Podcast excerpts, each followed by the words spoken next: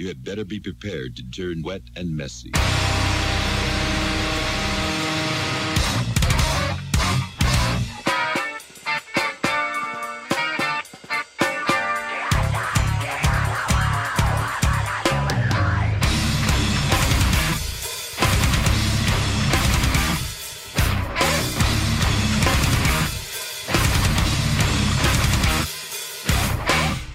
Beleza, então. Tô aqui com o convidado do dia, o Caio Weber, da Cefa, vocalista, também faz parte da Monólogo, que seria o projeto solo dele. E, por favor, Caio, se apresente pra galera, dê um oi pra todo mundo. Salve, salve, juventude desse meu Brasil varonil. Sou Caio, da Cefa, toco e canto na Cefa e no Monólogo. Monólogo é um projeto solo. Cefa é a minha banda desde que eu tenho 15 anos de idade, eu acho.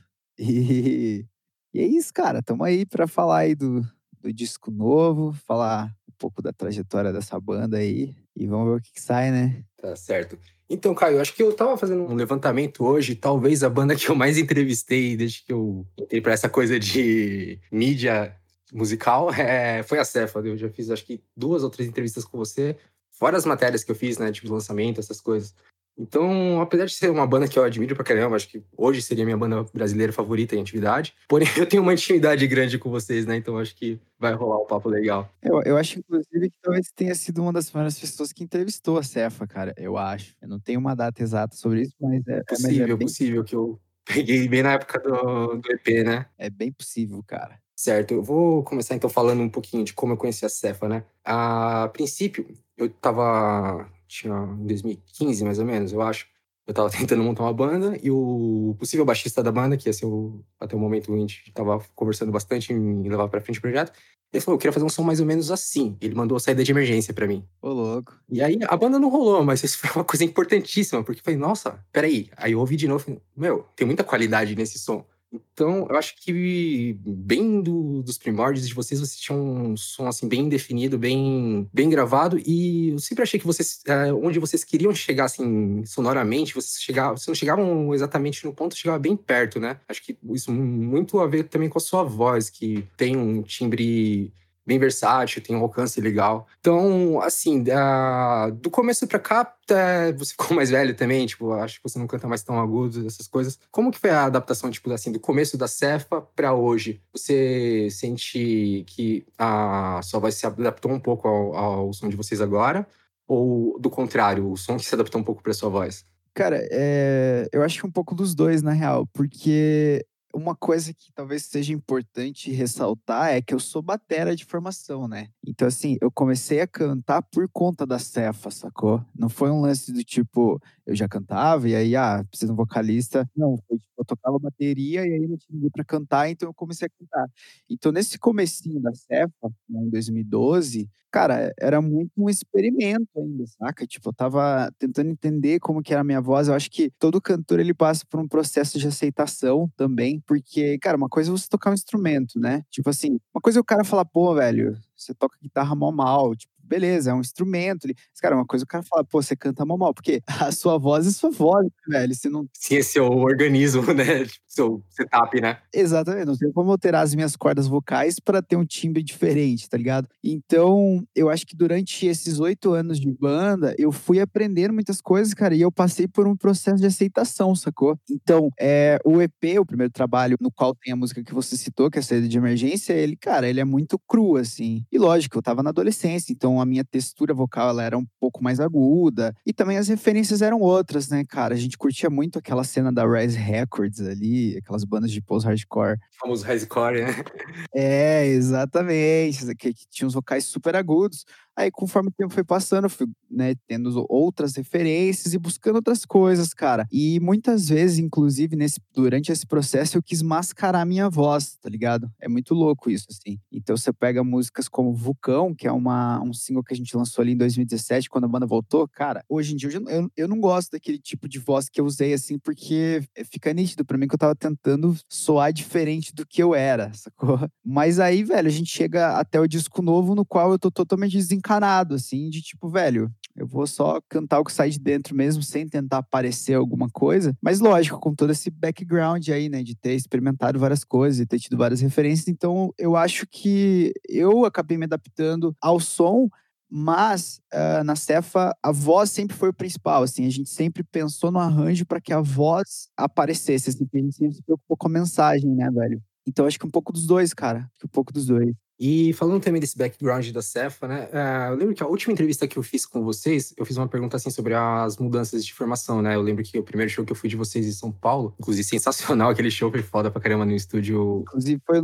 foi, foi o nosso primeiro show em São Paulo, inclusive. É. Sim, sim, eu lembro. Foi uma, um dia que eu falei, putz, esse final de semana é pra ver a Cefa e tal. É. Tipo, geralmente eu sou meio lesado pra essas coisas, acabo esquecendo no dia. Eu comprei até ingresso antes pra não perder. Pra mim era, e hoje eu tenho certeza, né? Eu tava vendo uma coisa grande na cena que tava começando e e eu queria ver o primeiro, eu queria ver, tipo, como que era o puro de vocês, né? Ao vivo tudo mais. Sim, sim. É...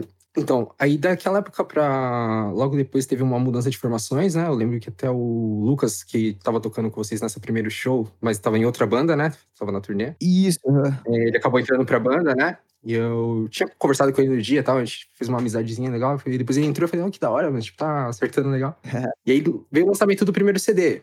Tava tudo ok. E aí, depois, meio que ficou parecendo incerto, né, o futuro da Cefa, né? Não sei o que aconteceu nisso. Quer falar um pouquinho sobre como que foi esse período? Cara, é, então, a, a primeira formação da Cefa, ela é ela é de 2012, né, que foi, quando, foi a formação que gravou o EP, né, que era eu, o Lucas, que era guitarrista, o Rodrigo na guitarra, o Guigo, meu primo, e o Slu no baixo.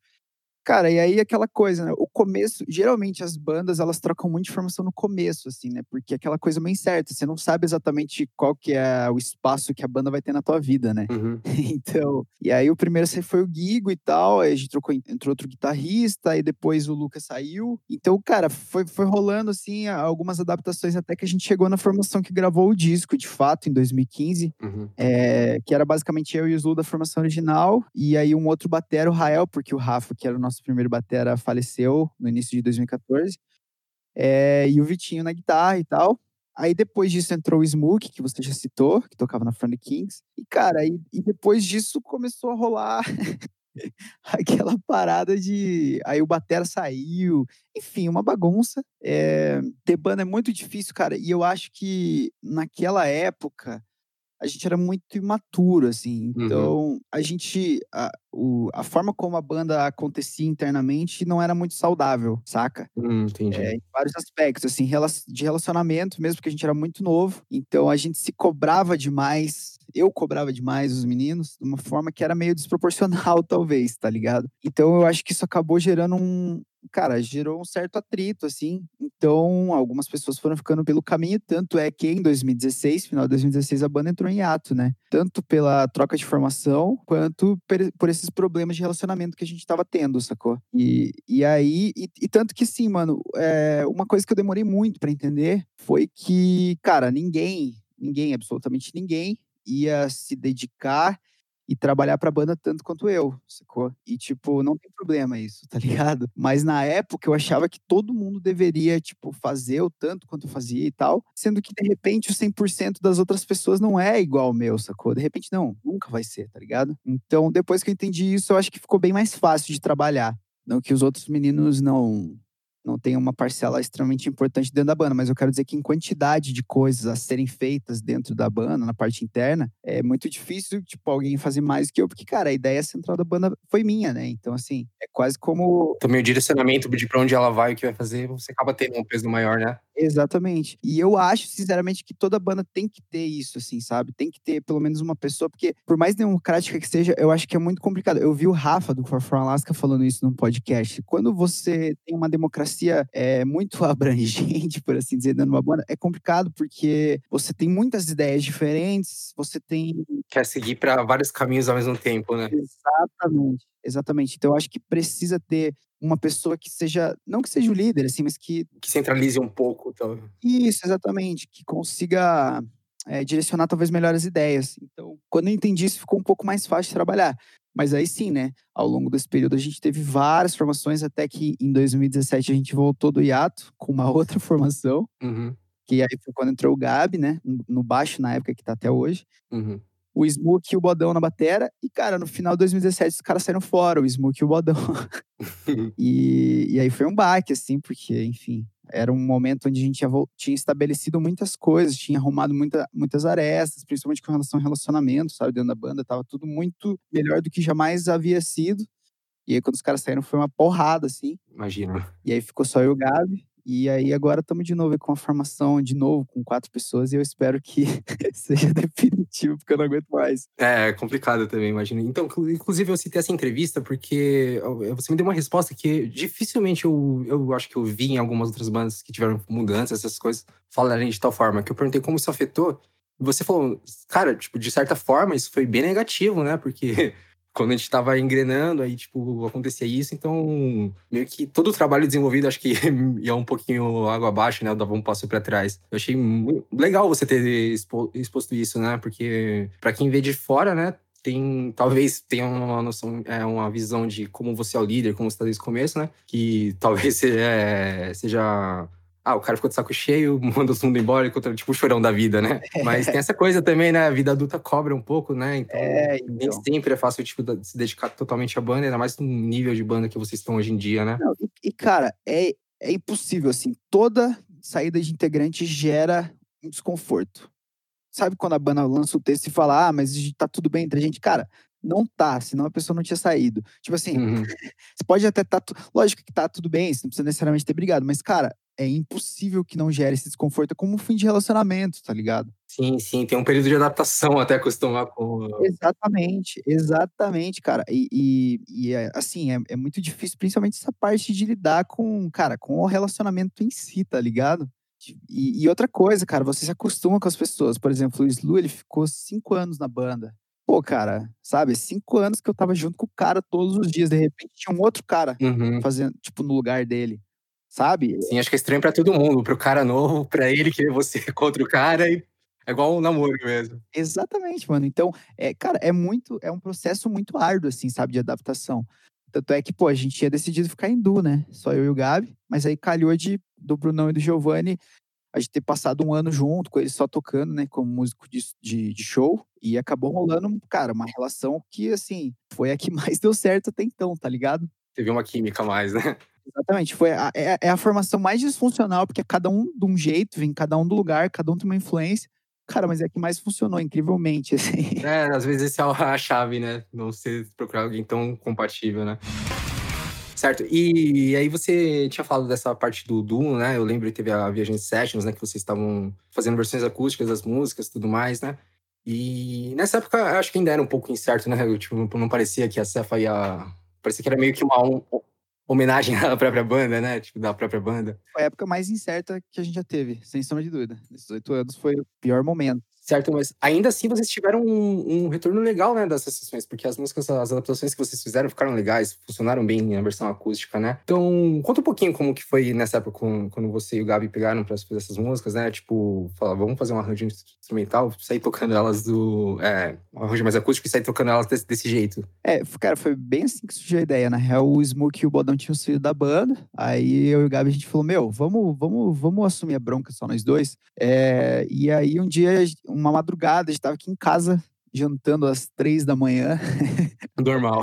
e, e, aí eu falei pro Gabi, mano, e se a gente fizesse uma tour acústica? Porque eu pensei, velho, porque só nós dois vai ficar muito mais barato da gente conseguir viajar para lugares que talvez a gente nunca tenha ido. E aí a gente falou, meu, não vamos então só fazer uma tour acústica, vamos regravar o OFAL acústico e daí sair tocando por aí? Então aí foi assim que surgiu a ideia. Cara, foi a primeira vez que a gente fez um trampo no qual a gente se dedicava, tipo, de segunda a sexta, assim. Foi nessa época que meio que a banda virou o nosso trampo. Foi quando a gente largou o nosso trampo e a gente meio que foi viver da banda. O que foi excelente por um lado e horrível por outro, porque eu acho que ainda não era o momento, tá ligado? e gerou vários, vários, vários problemas, assim.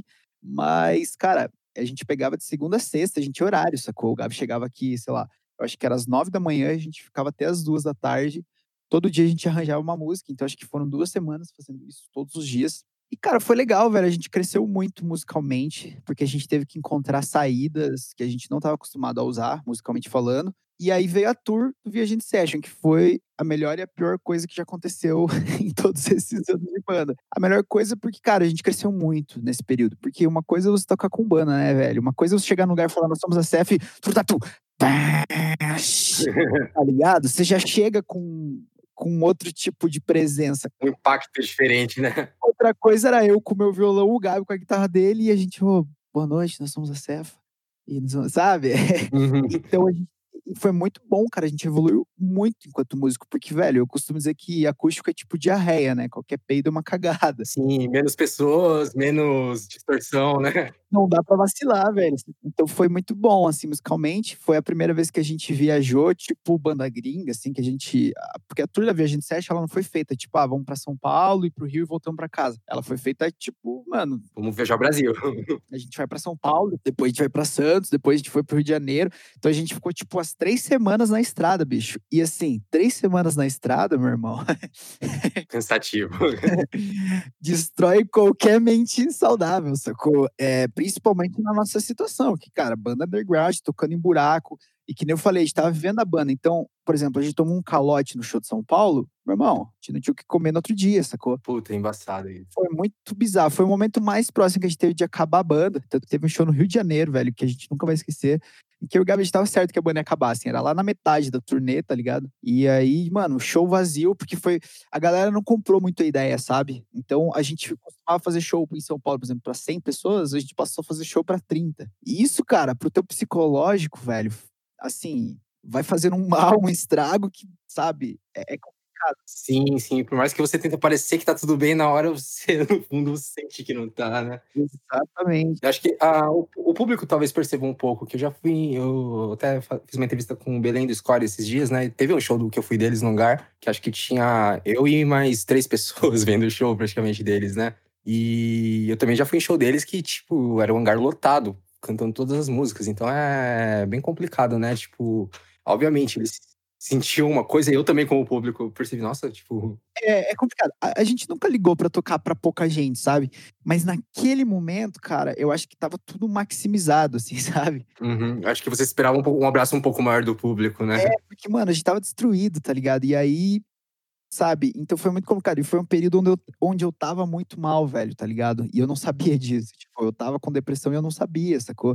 Então, cara, foi um período bem complicado, mas como eu disse, a gente aprendeu muito, cara, e tudo que a gente veio a fazer no ano passado, isso foi em 2018, né? Cara, 2019 foi, tipo assim, a gente colhendo os frutos daquilo que a gente tinha plantado, tá ligado? Nesse momento da viagem de session, mas... É, porque eu ia comentar também, inclusive, você tá falando que, assim, talvez ao vivo você percebeu isso, né, com a recepção do público, porque acho que vocês tinham um público fixo que já estava acostumado com o Cefa banda, né, tipo, uma coisa, Sim, ia ter distorção, ia ter pula-pula, ia ter pancadaria no meio do show. É, uma característica, acho que da Cefa sempre foi o show bem enérgico, né, cara? Sim, sim.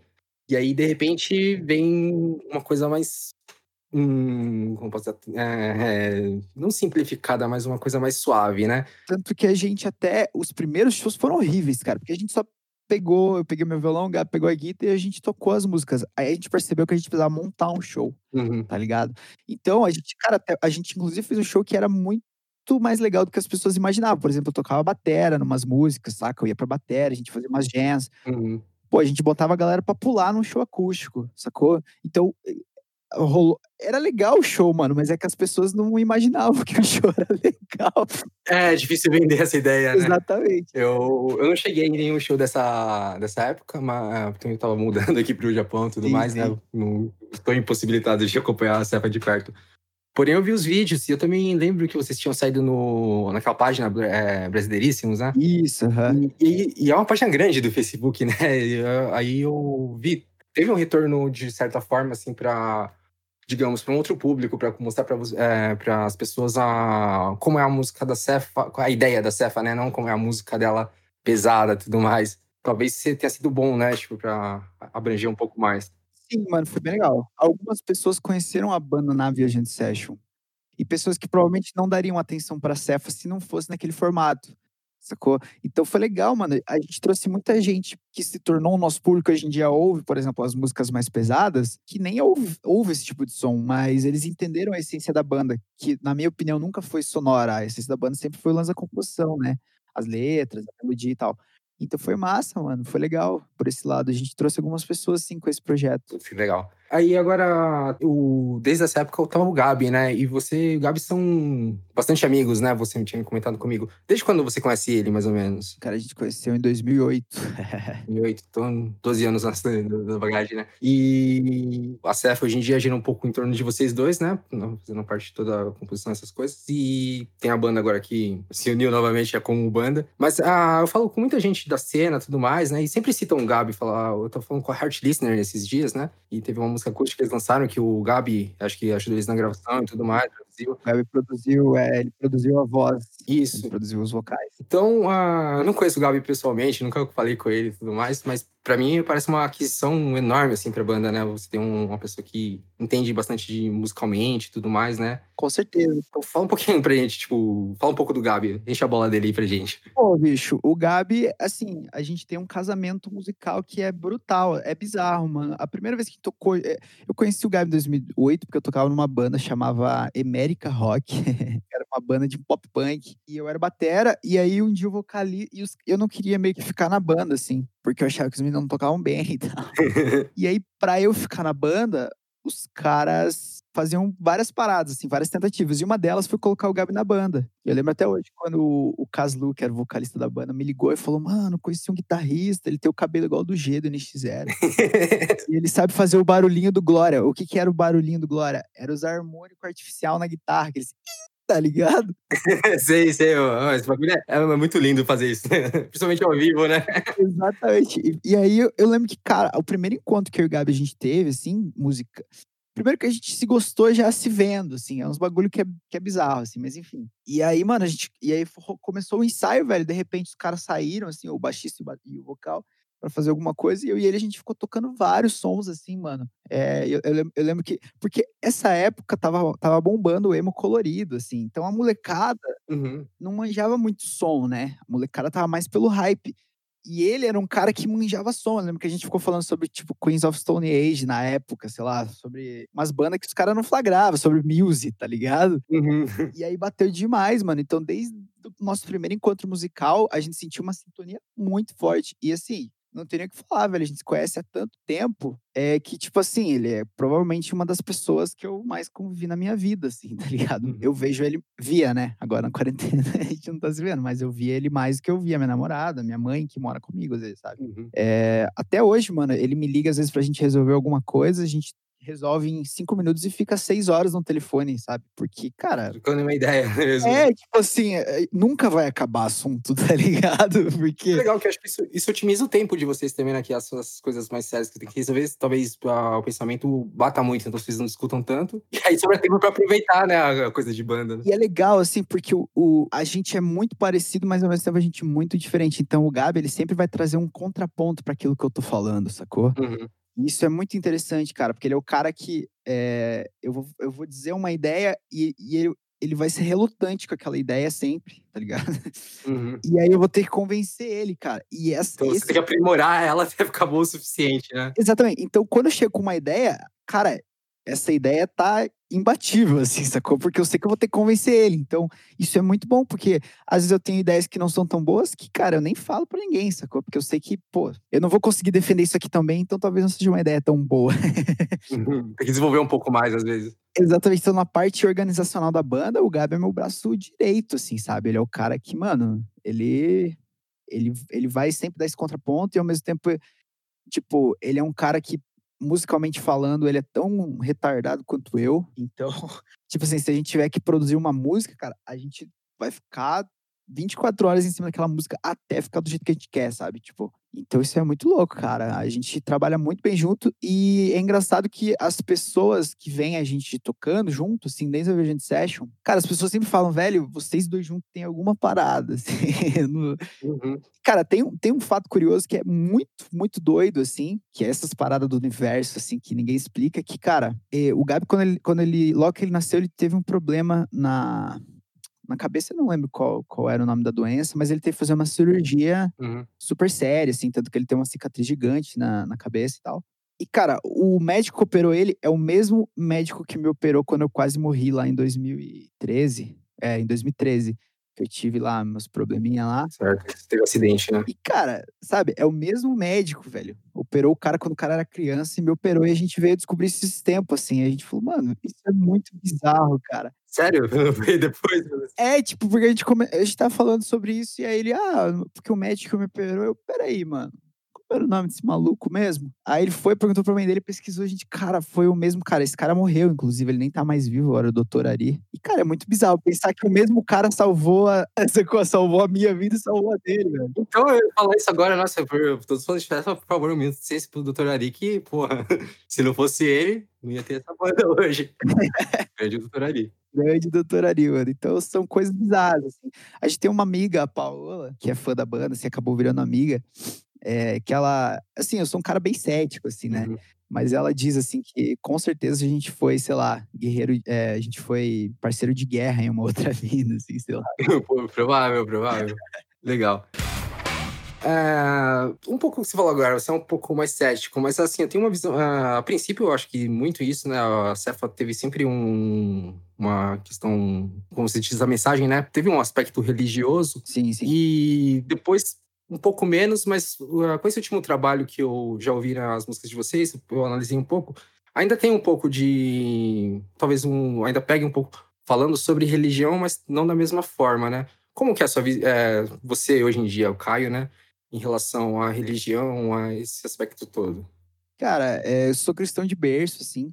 Muito novinho, com seis anos de idade, já comecei a tocar na igreja, né? Então, a minha formação ela é toda baseada no cristianismo, basicamente. Então, muito do meu caráter, é, dos meus preceitos e dos meus conceitos foram moldados pelo cristianismo, tá ligado? Então, eu, eu, eu continuo me considerando um cristão, saca? Porque eu ainda sigo todos esses preceitos que eu acredito e tal. É, hoje em dia, hoje em dia, se falar que é cristão é a mesma coisa que você falar que é roqueiro, né? Dá uma vergonha gigante, assim por conta da, dos representantes de ambas. Sim, tipo, o problema não é o rock, mas os fãs, né? Exatamente, é. O problema não é o rock, né? O problema é é o roqueiro reaça é... médio brasileiro, sacou? É a mesma Sim. coisa, o problema não é, o, não, é o, não é o cristianismo, né? O problema é a bancada evangélica do Bolsonaro, mas enfim. Sim, foi mais ou menos um pouco disso que eu acho que eu absorvi, né, na, na música, né? Sim, sim. Que não, não que tenha mudado a, a crença, mas sim a, é, uma mensagem contra a hipocrisia dos que levantam a bandeira sem saber o que está escrito nela, alguma coisa assim, né? É, o, o, lance de eu ser muito cético hoje em dia é por, por eu ter vivido muitas coisas dentro da igreja que hoje em dia eu vejo de forma diferente, assim. Então, meu cristianismo ele é muito mais racional e teórico, sabe? Do que sensacionalista e, e emotivo, por assim dizer, sabe? É, para mim é muito mais uma é uma convicção, uma crença do que é, é, assim é complicado falar sobre isso porque é muito pessoal, né? Crença é muito pessoal. Acho que a fé, a fé é um pouco individual, né? É, exatamente.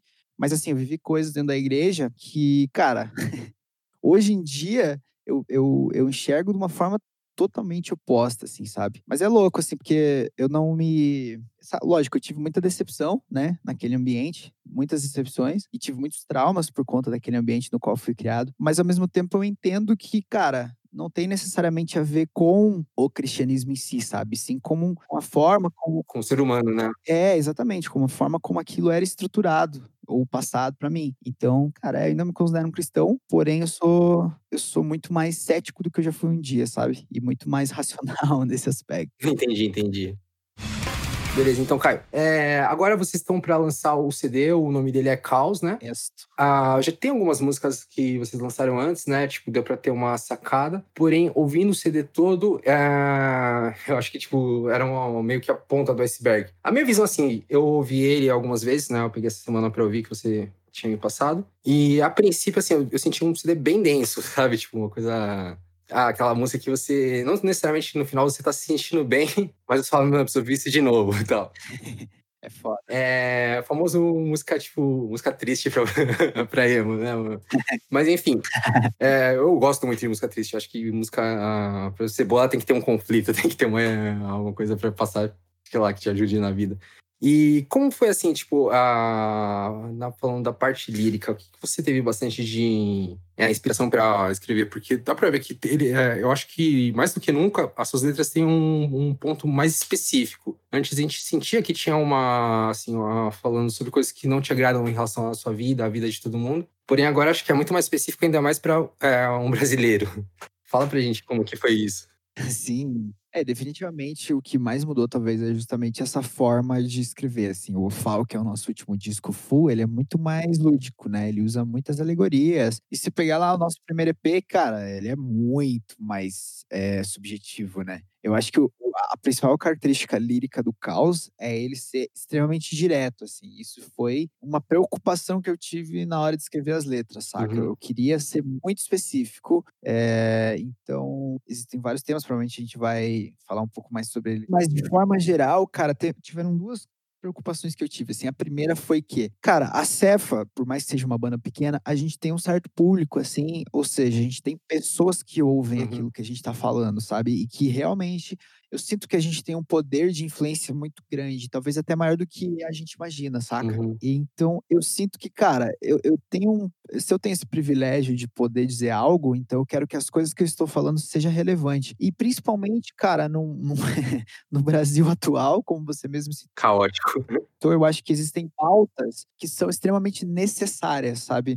Eu acho que eu, enquanto artista, eu seria um completo imbecil se eu não falasse sobre determinados assuntos, sabe? Se eu não tocasse em certas feridas e principalmente, cara, se eu não falasse sobre é, determinadas pessoas, no caso minorias, né, que, cara, estão sendo, uhum. sendo mortas no nosso país aí pelo simples fato de serem quem são. Sim. Então, o meu papel enquanto artista é denunciar todas essas coisas. O Caos, é, além de ser um disco, lógico que, que é muito pessoal ainda, porque essa é a minha forma de escrever não tem jeito, né? Eu sou sempre muito confessional nas letras, uhum. mas ele é um disco de denúncia, assim, muitas vezes, sabe? Uhum. E eu lembro que quando, quando a gente começou a fazer ele, eu falei pro Gabi, velho, eu quero que o Caos seja um disco social e introspectivo e que seja pesado e melódico e melancólico tudo ao mesmo tempo. E eu lembro que ele falou, velho, você tá louco, como é que a gente vai fazer isso? é uma proposta bem em certo ponto é um pouco de, é, como eu posso dizer, é um pouco conflitante em si, né? Então, eu acredito que tenha sido um trabalho grande você conseguir transpor tudo isso em forma de. É, mano, tanto que assim, ó, depois que eu escrevi as, as, músicas do Caos, eu só escrevi mais uma música, velho, porque assim foi, foi desgastante, bicho. Foi, foi, foi, cara, sabe, eu fiquei desgastado de escrever essas músicas porque, cara, tiveram letras que demoraram um mês para ficar pronto, assim, porque uhum. eu queria achar as, as palavras, palavras certas, certas né? É, eu queria que fosse claro. Então, cara, eu particularmente acho que são as melhores letras que eu escrevi e, e talvez justamente por esse lance, assim, de, de tentar ser o mais direto possível, tá ligado?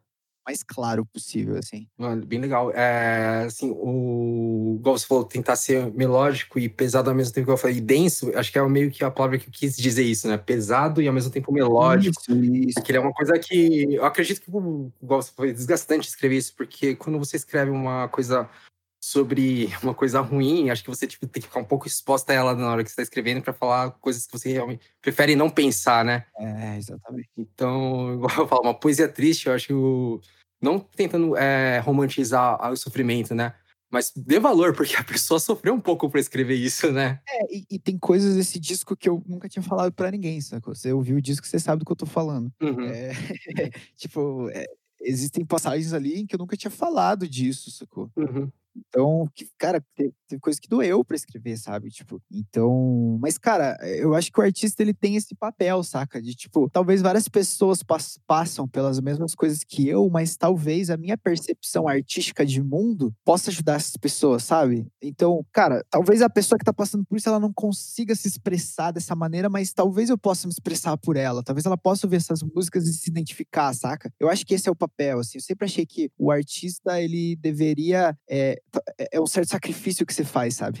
o artista, ele, ele tem que se expor, cara. Ele tem que falar sobre as dores dele, porque aquelas dores vão. Elas também se refletem nas outras pessoas, tá ligado? Mas talvez outras pessoas não tenham essa mesma sensibilidade artística para botar aquilo para fora. Então. Sim, sim. Eu vejo isso muito como, cara, é uma missão mesmo, tá ligado? Cara. Sim, é um trabalho. Uma responsabilidade grande e um trabalho difícil Exatamente. também. É de doação, tá ligado? Igual, a, a parte que você diz, outras pessoas estarem passando pela mesma coisa e não conseguirem se expressar, é a, a parte do relacionável, né? Você se relaciona com a música de acordo com uma coisa que você achava que você sofria sozinho, né? Exatamente. E é um problema mais comum do que você acha. Então, acho que Exatamente. É, expor um pouco da sua dor e, tipo, a fazer outras pessoas verem que elas não estão sozinhas, né? É importante. Exatamente. E às vezes apontar saídas, né, cara? Não que eu Sim. saiba de tudo e, ó, eu sou verdade, mas, cara, ó, eu, eu consegui me safar dessa assim, ó. Sacou? Tipo, tenta aí. tá Sim, não. Eu queria entrar um pouquinho, ah, um pouco mais a fundo nisso, igual você falou. você- é, teve uma época que você estava em depressão e não sabia e tudo mais. Sim, sim. E eu acompanho você desde a época que começou a banda, a conhecer a Cefa, né? Eu acompanho suas redes sociais e tudo mais, né? E tem vezes que eu acho, cara, puta, ô, será que o Caio tá bem? Será que ele precisa de um abraço e tal? Mas, Porque tem umas coisas que eu posso assim, eu vejo que você não tá legal e tudo mais. Sim, sim. Porém, aí, pra pessoa que vê de fora, fala, pô, cara, o que tem pra reclamar, né? Tem uma banda legal, tipo, pô, o cara É, é bem visto por todo mundo, né? Mas é complicado, pô, mano. Tipo, a gente vê o, o Chester Linkin Park, eu nunca imaginei que ele ia se suicidar, que ele É, estava triste, né? é. Mas, pô, mano, os caras Exatamente. participou muito da minha vida na infância, na adolescência e tudo mais, na questão musical mesmo, né? Sim. E é triste pra caramba, mano. Igual você falou, você conseguiu superar é, algumas coisas e tudo mais. Pô, você tá vivo, cara. É, tipo, isso é importante pra caralho, né? Sim, sim. Então é legal expor disso. Mas ah, essa parte toda de depressão que você passa pras músicas e tudo mais, é, também serve como uma terapia pra você? Tipo, te ajuda a, a meio que superar um pouco dessas coisas? Sem sombra de dúvida. Não, 100%, cara. É, eu- eu sou muito fechado, cara. Uhum. É difícil falar sobre mim para as pessoas próximas a mim. É difícil reclamar das coisas. Tipo, ah, eu tô mal.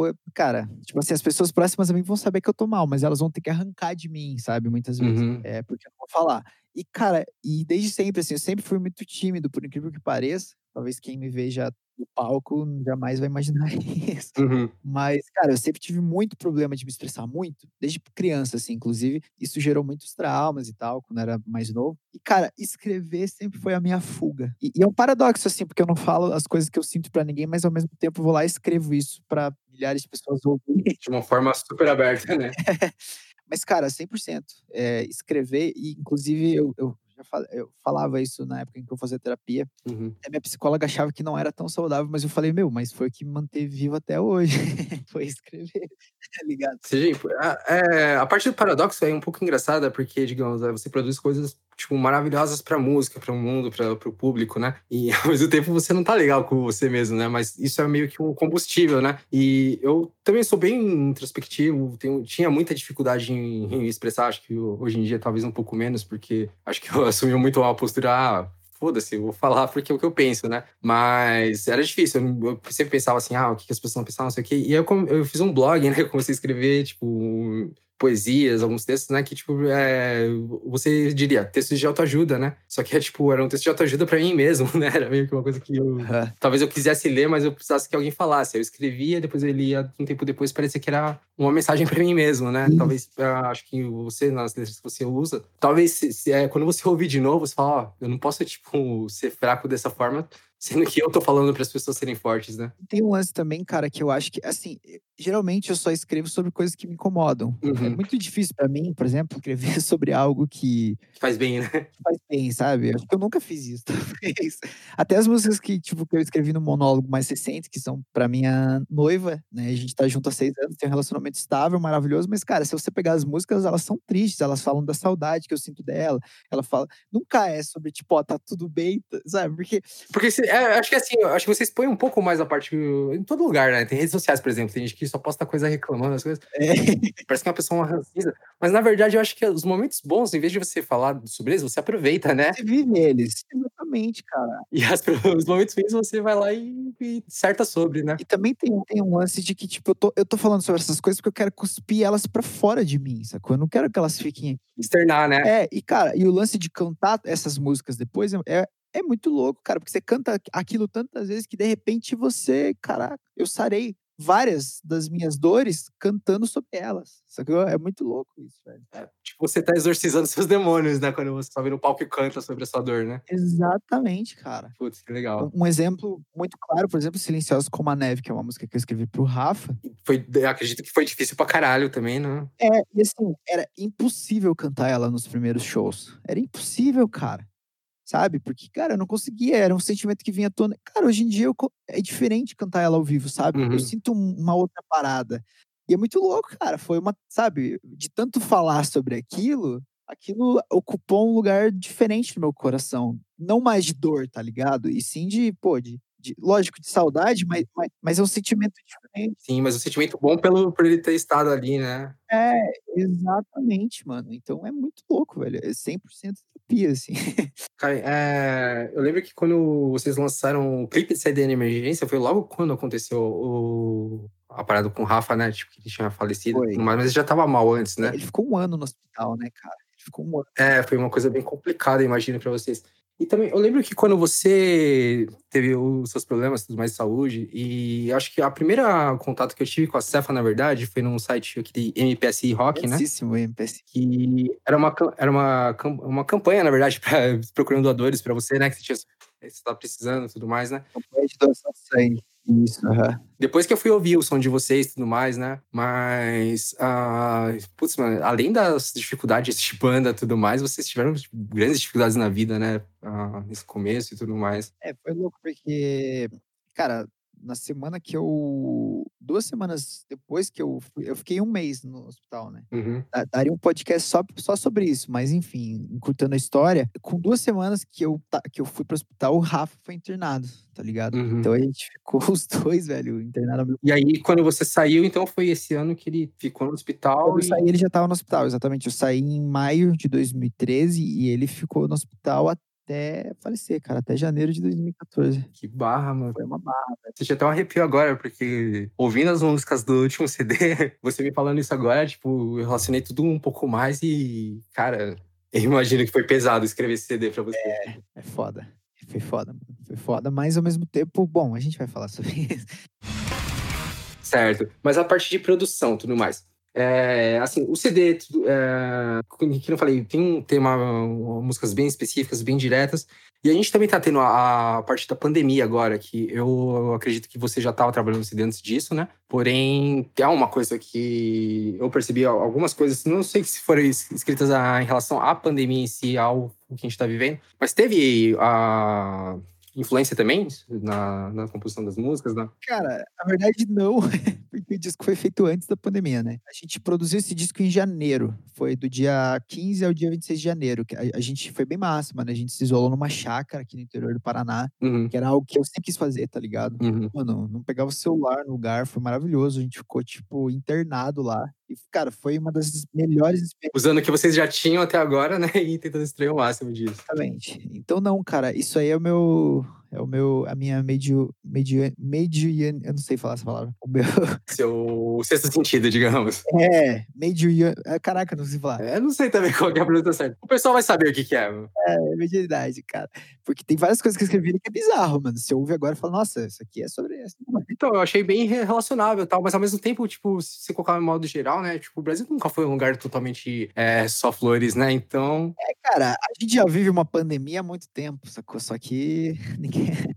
sim. Só que não era tão escancarado. É que na- eu, eu lembro, inclusive, no dia que a gente tava lá, só pegava a TV, né? Então, a nossa única fonte de informação era o jornal, né? Eu lembro que a gente tava, a gente tava assistindo Fantástico, era um domingo, velho. E foi a primeira vez que a gente viu sobre o Covid, tava, tava aí no Japão ainda, tá ligado? Uhum. E, cara, eu lembro que a gente falou, mano, imagina se a gente tá aqui gravando disco e, tipo, tá rolando apocalipse lá fora. A gente nem sabe. É, na, na época, na verdade, tipo, era uma realidade bem estranha você imaginar que o Brasil ia É, ter tantos contaminados. Porque aqui o Japão tava se protegendo bem e tudo mais, né? Exatamente, exatamente. Acho que foi da, da Europa que teve uma, um, tipo, uma transmissão maior quando Foi, aham. o pessoal foi pra aí. É, então, a Itália, né, foi bem complicado. É, Enfim, cara, e aí eu lembro da gente falando sobre isso, assim, mas, mas não teve ligação direta. O que aconteceu foi que a gente gravou todo ele. Ele foi, ele foi finalizado durante a pandemia, ou seja, mixagem masterização. Inclusive, Putz, então vocês têm, vocês estão segurando faz tempo, inclusive, né? Na verdade, o CD. em janeiro, a gente tá... Tanto que daí a gente ficou nessa dúvida se a gente lançava ele durante a pandemia ou não. Por isso a gente lançou quatro singles antes, sacou? Pra sentir como é que tava funcionando. Pra ver um- uma resposta do público, pra ver se tava plausível, né? É, então,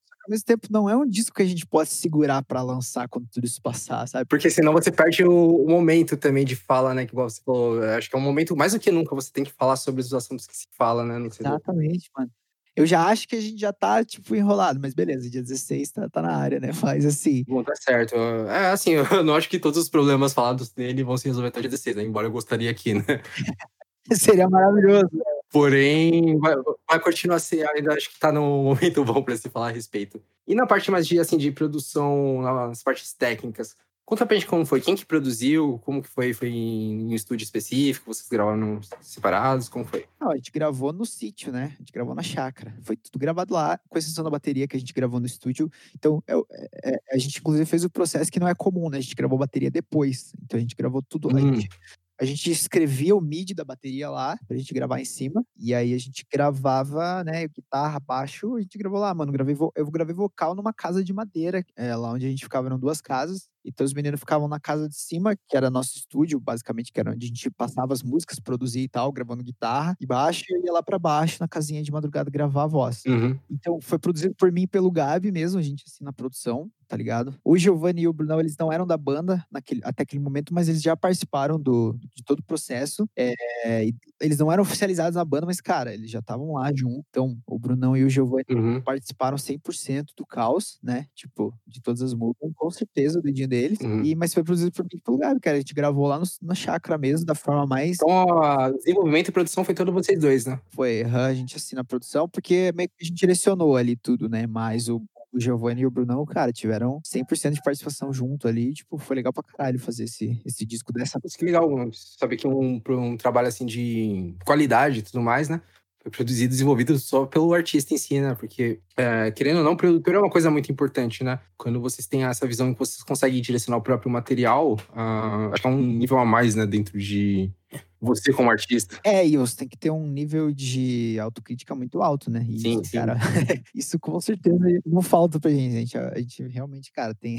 Vocês são tipo workaholics, né? Também tem o lance que eu falei de eu e o Gabi ser um contraponto, entendeu? Então isso é legal, mano. Porque a gente discute várias ideias, assim, sabe? Então, tipo, é legal porque não fica só uma coisa que eu quero e não fica só o que o Gabi quer, entendeu? Entendi. vai abrindo concessões, assim, isso é muito legal, porque é, é, é, o que torna uma banda, né, mano? Senão ia ser o meu projeto solo. Não ia fazer sentido nenhum, né? É, e já, já existe esse projeto solo, né? Exatamente, exatamente, é, exatamente. Duas versões da mesma coisa, né? Certo. É, acho legal quando eu ouvi o monólogo a primeira vez e eu já conheci um pouquinho a Cefa, né? Aí, a princípio, eu falei, ah, podia ser tipo um B-side da Cefa, mas ao mesmo tempo eu falei, ah, mas é, você tinha feito um EP com mais músicas, acho que o mesmo tanto de músicas que a Cefa, né? Fica uma coisa bem, sei lá, muito contrastante em si, né? E hoje em dia eu acho que monólogo é uma coisa que tem que ser separada mesmo, porque, tipo, tem uma pegada, apesar de, tipo, ser, o mesmo compositor, talvez, né? Na maioria das músicas, uh, tem uma pegada totalmente diferente. E eu, eu preciso disso, cara, senão eu enlouqueço, sabe? Eu preciso ter vários projetos, porque, cara, eu, te, eu justamente por eu sou muito workaholic, assim, eu, eu produzo muita coisa, tá ligado? Tipo, a sua felicidade já tá produzindo, né? É, então, assim, cara, inclusive eu trabalho com isso hoje em dia, né? Inclusive, eu tenho produzido menos para mim, porque agora as pessoas me pagam para produzir coisa para elas. porque senão. Ah, mas é legal, porque finalmente você tá vivendo de música, né? Uma coisa que... É, exatamente, exatamente. Eu acho que a principal meta quando você entra em música, muita gente não consegue, até é difícil, né? Mas é muito legal, tipo, quando você chega nesse ponto, né? E você tá produzindo alguma coisa ultimamente que você quer citar? Alguma banda específica? Cara, eu tô produzindo vários artistas aí. Tem o Mosby Persistente, que é um artista aqui de Curitiba. Tem o Vitor Invera também, Vitor Mendes, que toca numa banda em São Paulo. Vitor Invera. É, que mais, cara, que eu tô produzindo ultimamente? Pô, cara, esqueci agora, mas. Pô, galera. Não, beleza, qualquer coisa é, procurem o cara que ele vai, vai ser um bom produtor pra vocês. É, eu, tô, eu, tô, sempre postando as coisas que eu produzo. É que, cara, é, é, muita coisa, daí cabeça eu não lembro mais. Mas tem vários. Ah, sim, mas não, já aproveita 20 seu jabá aqui, né? Tipo, fala, o seu produtor também, vou ligar. É, não, tem, cara, tem uma mina, tem uma mina que vai lançar um EP agora, chama Aline Maria, velho, que é muito bom, velho. Um dos trampos que eu mais curti produzir. É um bagulho bem pop, assim, eu curto demais uhum. produzir música pop. E é bem massa. E banda também, enfim. Vem falar comigo e vamos produzir aí. É, vamos aí, gente. Vamos apoiar os artistas da cena underground e tudo mais, né? E os produtores da cena underground muito mais, porque, pô, esse pessoal ouve música legal, mano. Falem com eles que eles vão ajudar vocês a ter uma sonoridade diferente. Certo. Agora vamos entrar um pouco mais a fundo, fazer tipo um, um mini faixa-faixa. Então vamos fazer o seguinte: a gente vai pegar música por música. É, eu vou colocar alguns trechos pra gente ouvir durante a gravação, né? Fechou, fechou.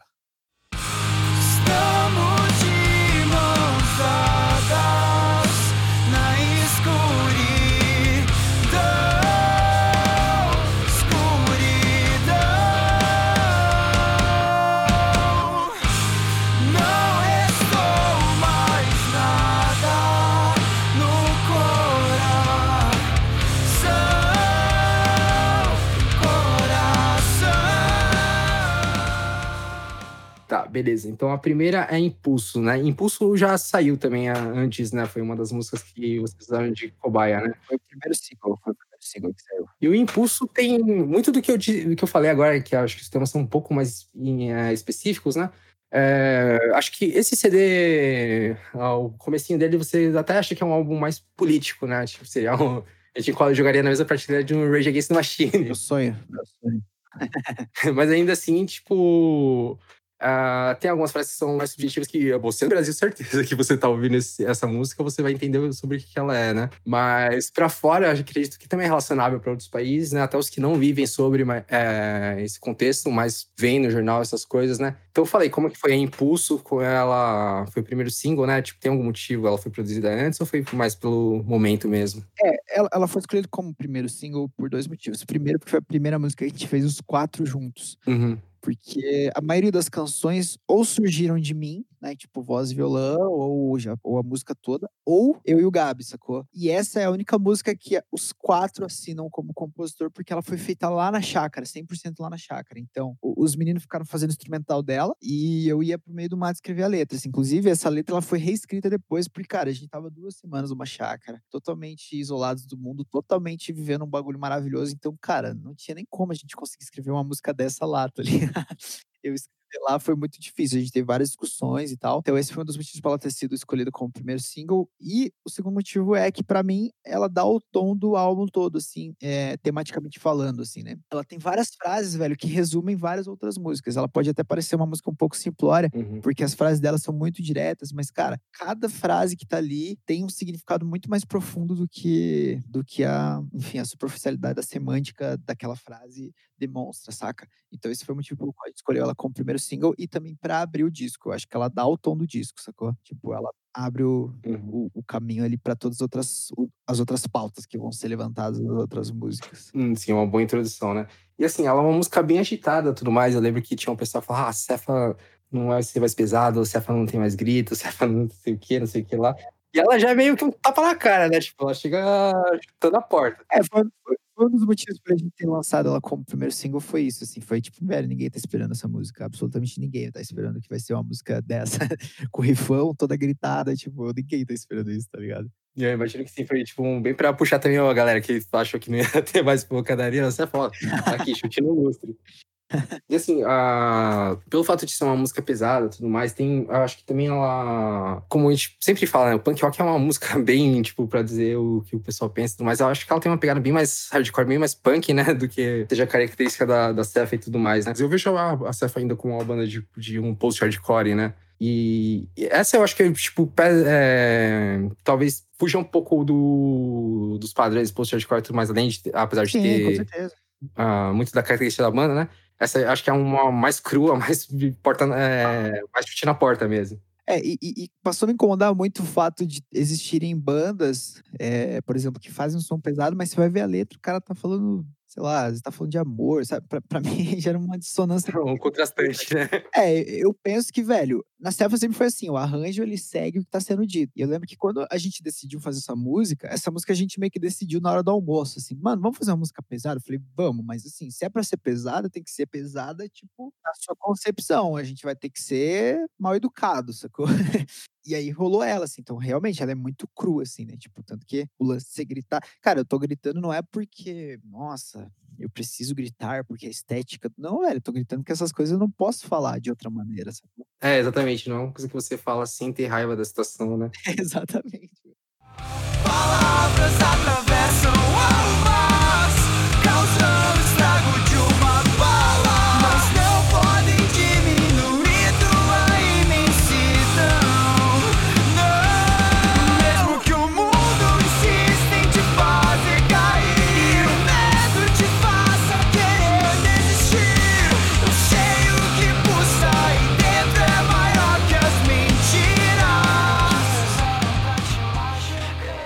Beleza, então. A segunda música que tem do CD é a Imensidão. Imensidão também já saiu antes, né?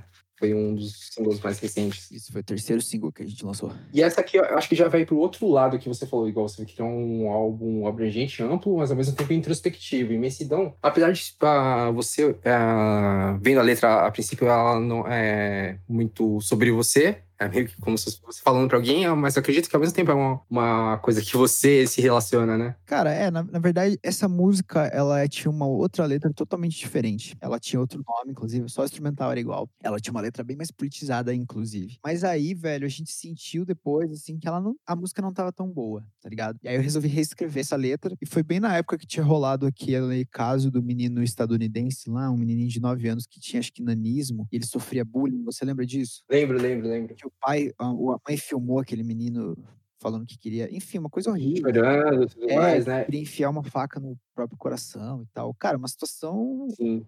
horrível, assim, né? E, cara, o Gabi, lembra que eu falei que ele fez a cirurgia e tal, tem uma, uma cicatriz na cabeça? Cara, isso causou muito problema quando ele era criança, de bullying e tal. Então, ele é um cara que tem vários traumas com relação a isso. E, lógico, eu sei de todos eles porque a gente é amigo há mais de 12 anos, a gente conversa muito sobre. Então, a imensidão, cara, foi meio que uma letra que eu escrevi tocado por essa questão do menino aí, mas ao mesmo tempo foi uma letra que eu meio que escrevi pensando no Gabi, assim, pensando em coisas que eu gostaria de dizer pra ele, assim, mas lógico, não só pra ele, né? Uhum. Todas as pessoas que Todo mundo que se sente oprimido pelo fato de. Exatamente. E inclusive pra pessoas que se sentem oprimidas por serem quem são, né, cara? Tipo, isso encaixa em vários aspectos, assim. Então, Sim, acredito que esse né, deve ser uma, uma das piores coisas, né? Que você não se sentir confortável consigo mesmo, não querer ser você, né? exatamente, mano, exatamente. Então, ela, ela é meio que. Várias dessas músicas, elas são direcionadas a pessoas que, próximas a mim, sabe? Então, essa música foi meio que pensando em coisas que eu gostaria de dizer pro Gabi, assim, e pra todas essas pessoas que passam por essas situações, tá ligado? Sim, legal. Lógico, eu tive que fazer um processo de quase que de abstração, né? Mas foi legal, assim, ter, ter buscado situações dentro de mim que fizeram com que eu me sentisse como essas pessoas, mas não necessariamente passando pelas coisas que elas passaram, sabe? Sim, na música de vocês eu sempre achei que foi uma música que conversa com você, sabe? Tipo, que é uma coisa.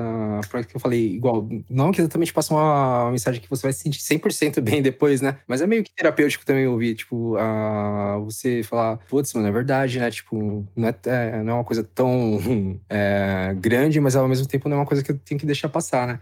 E essa música em específico, eu não. É uma coisa que talvez eu não. na- ouvindo ela a primeira vez não me relacionei tanto, mas eu, tipo, tinha uma pessoa que eu acho que precisava ouvir essa música nessa, nesse exato momento da vida dela, né? Que aí eu mandei pra ela, ela falou, pô, bem legal a letra, me, me identifiquei bastante, né? E, tipo, sei lá, talvez tenha feito bem pra ela, que é uma pessoa, inclusive, que não gosta de música de som pesado, mas ela gostou da música. Pô, que legal. É, a imensidão, ela, ela tem uma mensagem, talvez uma das mensagens mais positivas do disco, seja a dela. Assim. É realmente essa parada de, velho, não importa o que falaram pra você, é tudo mentira, tá ligado? Sobre você, você sabe quem você é e você é muito maior do que você imagina, tá ligado? Essa é resumidamente a mensagem dela, assim, saca? Sim. E uma coisa que, não só na imensidão, mas no CD inteiro que eu achei, mas vocês estão fazendo uns refrões muito assim, tipo, fica na cabeça, sabe? É aquela famosa música chiclete e tal. É, foi, foi uma preocupação, cara. Foi uma preocupação nossa. Desde o começo, eu sempre achei que os refrões de vocês eram bons, legais. Só que esses são enérgicos e, ao mesmo tempo, tem a... essa coisa, tipo, fixa na cabeça, né? Tipo, você... Cada música você vai lembrar o refrão de qual que é e tudo mais, né? Acho que foi um trabalho bem feito, mano. Pô, que massa, valeu, mano. Que bom, fico feliz. A gente, a gente, foi, foi o que a gente pensou, assim, tipo, ó, a gente tem que fazer os refrões serem muito bons. É, Então, acho que é uma coisa... Tipo, tu- há poucas bandas hum, que, assim, você pega e fala, ah, essa banda ah, não tem um refrão daqueles que você sempre vai saber cantar e tudo mais, né? Refrão é uma coisa importantíssima na música, né? Certo. Ah, agora a próxima. A próxima é Céu Nublado. Difícil mesmo é tentar não se perder no abismo que é sentir. Porque às vezes estar vivo parece não ser um alívio. Não há nada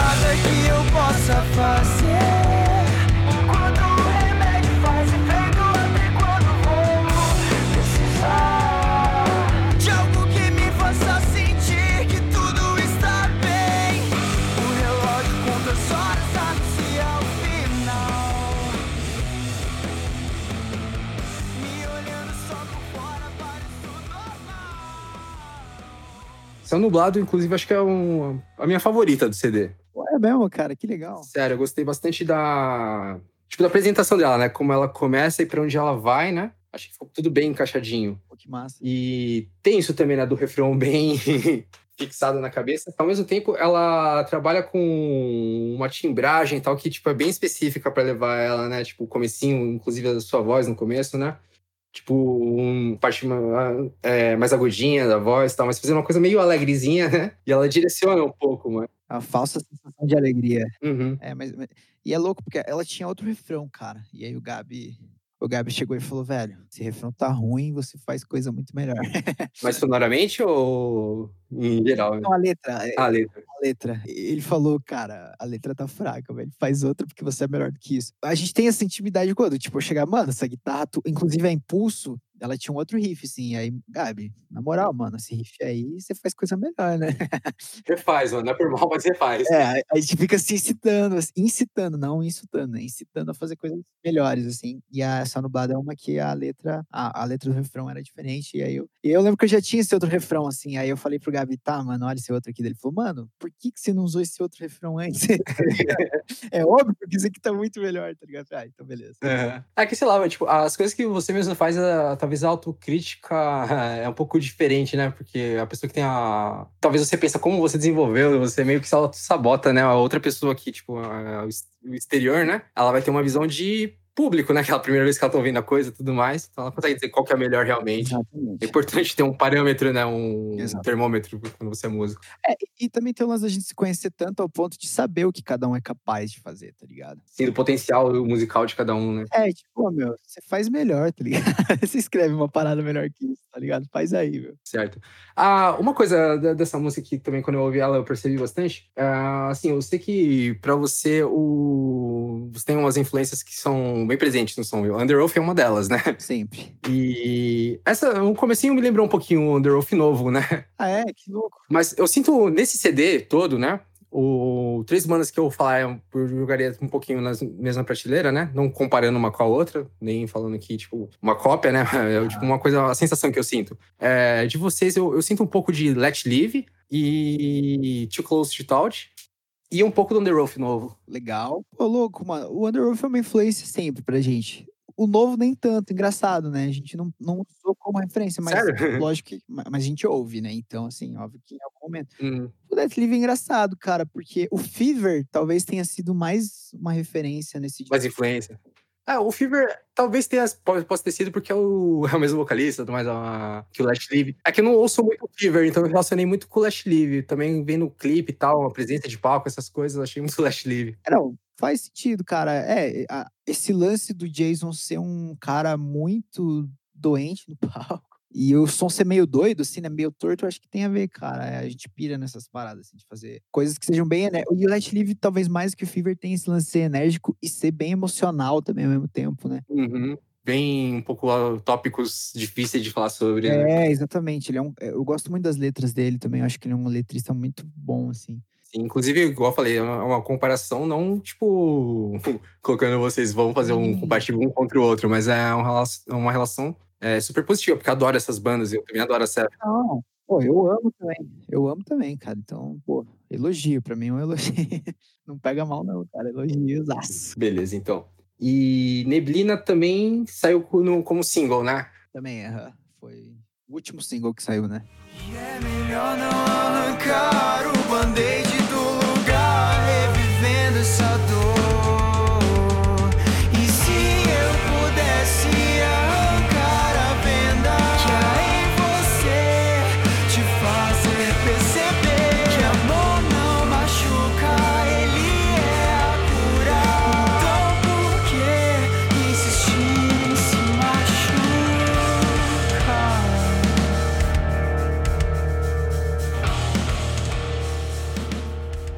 Essa eu já acho que, tipo, ela dá uma, digamos, um- na velocidade do CD, ela dá um passinho pra trás. Sim. Porém, essa eu acho que é. Igual eu falei, uma música que eu não me relaciono, não me relaciono tanto, mas eu queria muito passar pra outra pessoa que eu vejo que passa por, por isso, né? Aham. Essa parece bastante isso, o que eu te falei, né? Às vezes você tá escrevendo uma coisa que talvez seja pra você, mas pelo fato de você colocar em terceira pessoa na música, né?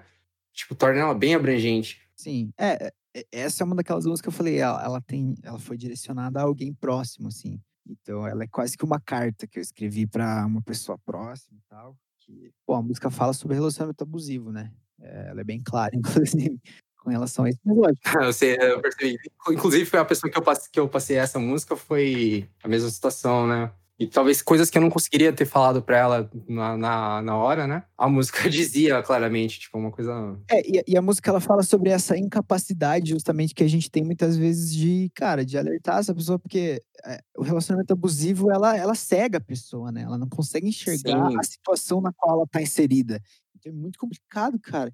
E a música ela fala um pouco dessa incapacidade que quem tá de fora tem de ajudar, tá ligado? Porque você não sabe muito bem como ajudar, né? Tipo, É, e também ninguém gosta de ouvir opinião sobre a sua própria vida, né? então É, eu acho que você pensa, ah, exatamente. será que eu deveria falar? Aquela coisa que é um. Na verdade, é um preceito bem burro, né? Mas, tipo, em briga de marido ou mulher, ninguém mete a colher, né? Pô, na verdade, tem um certo ponto que você tem que falar, né? É, quando na verdade, na verdade mete sim. exatamente, cara, exatamente. Então é muito complicado, cara. E, e essa música em específico eu fiz pra alguém próximo, assim. Essa música você escreveu ela em que época, mais ou menos? Foi no começo do ano também, né? Cara, essa música, na verdade, ela foi escrita, eu acho que o ano passado, talvez, cara. Porque, ah, na verdade, é um, um fato, uma observação curiosa, mas a frase do refrão, do refrão né? O amor não machuca. É, eu tava assistindo Umbrella Academy, você já assistiu a segunda temporada? Assisti só a primeira, cara. Assisti só a primeira. Ah, que no final da segunda temporada, o Luther, né? Aquele, um dos personagens principais, ele fala essa frase, sabia? É, mano. que louco. Não, eu não vou dar spoiler sobre a temporada também, né? Mas uma menina que ela sofria abuso psicológico, né? De alguém superior a ela, né? Tipo, um- uma hierarquia maior que ela. E aí ele fala, ah, você acha que isso é amor? Mas o amor não devia machucar tanto assim. Cara, eu acho que essa frase, quando eu escrevi, eu tava. É porque, assim, na real, se você parar pra analisar, velho, o padrão de relacionamento que a gente tem como, como aceito socialmente, ele é um relacionamento abusivo. Sabe essa história do tipo, a gente se mata, mas a gente se ama? Cara, ela não faz o menor sentido, tá ligado? E se você for analisar a maioria dos relacionamentos, em geral, assim, mano, a, a forma como isso é apresentado, inclusive, é, culturalmente. Assim, você pega filmes, você pega, tipo, ah, sempre tem esse lance do amar é uma dor, sabe? E, tipo, e eu te amo e você. Como se fosse um fardo, né? Cara, é totalmente o oposto disso, tá ligado? Tipo, se machuca, tá errado, tá ligado? Sim, eu acho que, tipo, na verdade, acho que o a- amor, felicidade, todas essas coisas são meio subjetivas, né? Você define o, o que te faz feliz, o que você ama, tudo mais, né? Sim. E ah, é vendido de uma forma muito moldada e que não funciona pra todo mundo, né? Tanto é que, cara, é, eu tendo a achar, eu tendo a dizer que, cara, acho que todo mundo já passou por algum relacionamento abusivo e a maioria das pessoas, principalmente nós que somos homens, em algum momento já foi abusivo num relacionamento, tá ligado? Porque o bagulho é cultural. Sim, isso é uma coisa muito importante dizer, porque eu acredito que exatamente, tipo, hoje em dia, sei lá, eu consigo ser uma pessoa um pouco melhor, mas eu já fui uma pessoa escrota, sabe? Que, tipo, história passada fala, Sim, sem sombra de dúvida. Lógico, exi- existem limites, assim, né? Por exemplo, eu nunca agredi Ah, sim, sim, nenhum, né? óbvio. Mas assim, cara, já reproduzi muito machismo com um ex-namorado, sabe? Do tipo, e que, cara, isso era aceito culturalmente, tá ligado? E hoje em dia eu olho pra isso e eu falo, nossa, sabe? Tipo, que, que coisa horrível. Mas ah, hoje em dia né, é, é repetido, né? É, Porém, exatamente. você vê de fora e você fala, não, cara, você tá sendo machista. Aí fala, É. ah, você é gay, por acaso? É, não, você não precisa ser gay, ou não precisa ser nada. Pra... Só, você só tá, precisa ser coerente, sabe? Nas coisas que você. Sim, inclusive foi muito delicado escrever essa canção, justamente por isso, assim, por, pô, cara, eu, eu me senti mal, assim, por, pô, eu já, eu já fui um cara, eu já fui esse cara, sabe, que, tipo, lógico que em proporções muito menores, né, obviamente, mas, assim, Uhum. sabe, tipo, eu já fiz mal pra pessoas que me amavam e que eu amava, sabe? Sim, é, mas não é porque você não foi tão escroto igual, tipo, o cara que sai na- no noticiário porque espancou a mulher, que você foi um, não, não foi uma pessoa ruim, né? Acho que é importante, sim, ter essa noção, É, né? exatamente, exatamente.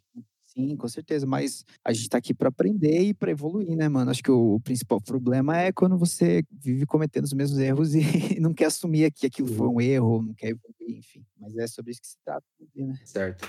Então vamos pra próxima. A próxima chama Eu Escolhi a Dor. Já é um título.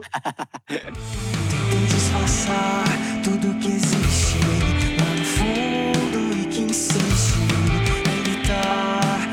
notas mudas e confusas sobre não saber lidar com o passado que o presente sempre tenta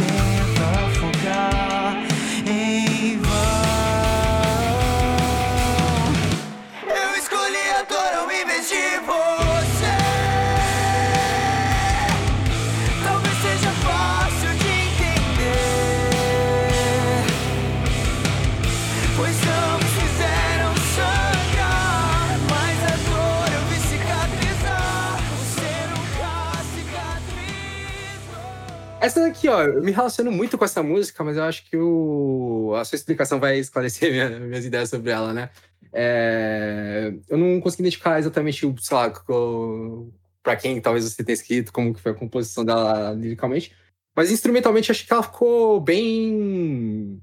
Como eu posso dizer? Ficou um resultado lindo, porque pare- me lembra muito aquelas bandas de. É o Real Emo. o pessoal fala emo raiz, né? Tipo, que a American Football, né? É, American Football da vida e tal. E ao mesmo tempo eu achei que ela tem uma pegadinha do emo 2000, tá ligado? Tipo aquele um Take Back Sunday, My Chemical Romance com um refrão da hora pra caralho, tipo, dá uma subida enérgica. Acho que é uma mixagem muito legal do, ah, das, duas, dos dois, das duas essências, né? É, essa provavelmente é uma das músicas mais diferentes do disco, assim, né? E, e ela tem, sim, todas essas influências do Real Emo aí que você falou, até numa parada um pouco mais indie, assim, tipo umas bandas tipo Frozen Lakes e o próprio Copeland, assim, um pouco. E até umas outras bandas, tipo, nada a ver, assim, tipo, com isso, assim, mas tipo o Cage the Elephant no, nos timbres, assim, um bagulho um pouco mais vintage. Uhum. E, cara, a letra dela, o, o que, que você, o que, que você conseguiu identificar de interpretação dela? Eu fico curioso pra saber como que. É que eu passei por um relacionamento, ah, que foi, tipo, sei lá, o maior relacionamento da minha vida e tudo mais, né? E eu acho que eu. Hoje em dia, talvez eu tenha superado, né? Mas demorei uns sete anos pra passar por isso. Inclusive aquela música do, do Say You Sim, Seven Years, tá ligado? Começou a fazer sentido pra mim a letra dela só depois que eu passei por tudo isso, né? sei lá, ao mesmo tempo é uma pessoa que continua me afetando. Então eu acredito que, sei lá, uma aquelas pessoas têm um efeito permanente na sua vida, porém não é pra ser, né? É, cara, assim, sendo muito sincero, essa música foi escrita pro, pro Smoke e pro Bodão quando eles saíram da banda. Lá em 2017, tá ligado? É lógico que hoje em dia eu não sinto as coisas que. ah, Tipo, eu não sinto mais isso por eles, né? Tipo, esse- essa, Uhum. essa dramaticidade, Sim. assim. Mas naquele momento, cara, eu me senti traído, assim, sacou? É, Imagino. É, foi uma coisa parecida em outro. Igual, banda também é meio que um relacionamento, né? Mas eu, eu é, acho legal também isso da subjetividade de algumas músicas, né? Tipo, eu relacionei uma Sim, coisa é, que eu passei, mas você foi outra coisa, né? É, mas lógico, assim, acho que a letra, a, a- grosso modo, fala sobre esses relacionamentos também, que relacionamentos que são tóxicos e você não, e você não sabe que eles são exatamente tóxicos até que você se livra deles e aí olha pra trás e fala, nossa, tipo assim, tinham coisas, as coisas eram um pouco diferentes. É aquele momento em que você percebe que aquilo que você viveu não foi necessariamente como você imaginava, sacou? Hum, sim, sim, é uma visão que só o tempo que consegue fazer você ver um pouco mais de fora, né? Tipo, dar um passo pra trás pra ver mais. Exatamente, exatamente. E aí por isso que ele fala, né? Eu escolhi a dor ao invés de você. Assim, tipo, eu preferi. Prefiro sofrer do que, sei lá, digamos, questão de amizade. É, porque a dor cicatrizou em algum momento. Mas a. Essas coisas que eu pergunto todas sobre ah, o pessoal que saiu da banda e tudo mais, né, na verdade, eu acho que eu não perguntaria se eu não. Já, que eu já vi que teve shows que eles vieram tocar com vocês, tem uma relação legal hoje em dia até, né? Não, já tá tudo bem. Hoje em dia tá tudo bem, mas naquele momento, por isso que eu falei, cara, a- as minhas músicas elas são reflexo do momento em que eu vivi, assim. Elas, ela, é- a, a escolhedora ela entrou pro disco porque ela tem um significado muito maior do que isso, assim, sabe? Tipo, dentro do contexto do álbum ela conversa muito bem, mas o álbum ele fala sobre as coisas que me afetaram, que me deixaram mal. E cara, definitivamente, a saída dos meninos foi algo que me afetou muito naquele momento, tá ligado? Porque me, enfim, me fragilizou demais, tá ligado? E todas as consequências que eu tive que, sof- que, que a gente sofreu por conta da saída deles, não que eles sejam culpados por tudo que eu passei, não é isso, de forma alguma. Mas assim, na hora você apontou como se fosse É. abriu. E aquela situação, aquela situação causou várias outras, tá ligado? Então não que a culpa seja deles, né? Mas Ah, inclusive causou situações boas, né? Porque a banda chegou a esse ponto. exatamente, foi maravilhoso e também você, você agradece também, né, por tudo até de ruim que aconteceu. Mas essa música, mas, mas assim, depois, assim, hoje em dia olhando pra ela, eu vejo ela muito mais como um, um lance sobre sobre toxicidade em relacionamento mesmo, sabe? As coisas Uhum. que Consegui dar uma visão mais ampla pra ela. é, né? exatamente. É, é mais- é- é- é legal saber, tipo, da onde surgiu e o que, igual eu falei, né? Pra ver o antes, durante e depois, né? Até porque eu acho que é um, é um pouco estranho, né? Digamos, se lançasse essa música logo depois que eles saíram, aí você fala, caralho, o maluco já tá metendo pau na gente. É, exatamente. Não, hoje em dia. Hoje em dia, tipo, você conseguiu transformar isso numa coisa generalista em vez de um específico. Sim, não, e cantando sobre ela, assim, gravando lá, em momento algum pensei neles, tá ligado? Eu só tô falando a Uhum. origem da canção, mas hoje em dia tem outro significado, com certeza. tá Uhum. Não, legal, legal. Outra viagem. É, só tocando nesse assunto, né? Vai igual algumas coisas que você escreve específica pra alguma pessoa, mas tipo. Você esperar, sei lá, digerir, amadurecer um pouco a ideia. Mas digamos, a... igual você tá noivo da sua namorada faz seis anos, certo? Sim. aham. E, às vezes você escreve algumas coisas, talvez você pensa, caramba, se eu postar é, se eu soltar isso com música, ela vai achar que tipo, é uma crítica direta a ela. Tipo, É, não, eu acho que não, cara, porque ela sabe todas as coisas que acontecem, assim. Tanto que, assim, quando eu mostrei essa letra pra ela, ela entendeu na hora sobre o que se tratava naquele momento ali, tá ligado? E eu acho que não. Mas, assim, cara, talvez, talvez. Lógico que eu acho que uma canção, ela nunca é sobre uma coisa em específico, sabe? Eu acho que ela sempre traz muito significado. Talvez ela seja sobre meus ex-relacionamentos também, saca? Talvez. Tipo, é que isso faz tanto tempo que não me afeta mais. Mas, cara, a gente nunca sabe o que tá guardado lá no fundo, tá ligado? Existem, às vezes, feridas que estão muito profundas e a gente não sabe. Sim, e às vezes você trans- é, transpõe elas de forma in- inconsciente, né? Exatamente, exatamente. Então, assim, definitivamente não é sobre ela, né? Mas pode ser sobre outros relacionamentos que eu tive, talvez, eu não sei. Não, é- essa específica que eu falei, talvez é, pareça que seja sobre ela, né? Mas até porque vocês estão juntos, né? Ela é uma música que soa muito como relacionamento. assim. Inclusive, os jovens vão adorar essa música, porque É, sim, sim. Igual, eu, eu achei. Essa foi a visão que eu tive, né? Eu relacionei muito com o relacionamento que eu passei, mas. É, não, e tem tudo a ver, tem tudo a ver, cara. Tem tudo a ver, entendeu? Mas é, na minha situação, é, o estopim foi outro, mas, a, mas o sentimento é o mesmo. é, legal. Inclusive, ó, parabéns pelo noivado, hein? Não falei isso em nenhum momento. parabéns, mano. Feliz. Obrigado. É, vai fazer um ano já que a gente tá noivo. Inclusive, foi, foi no show da Cena. Bom, vocês estão lá, então só não enrola ela e tem que casar. Não, não, não, a gente tava planejando já. Tá certo, mas agora também não é momento pra pensar nisso, né? Tipo, É, não, com certeza não. certo. Hum, Legal. Vamos pra próxima, então. Próxima é Não Vão Silenciar.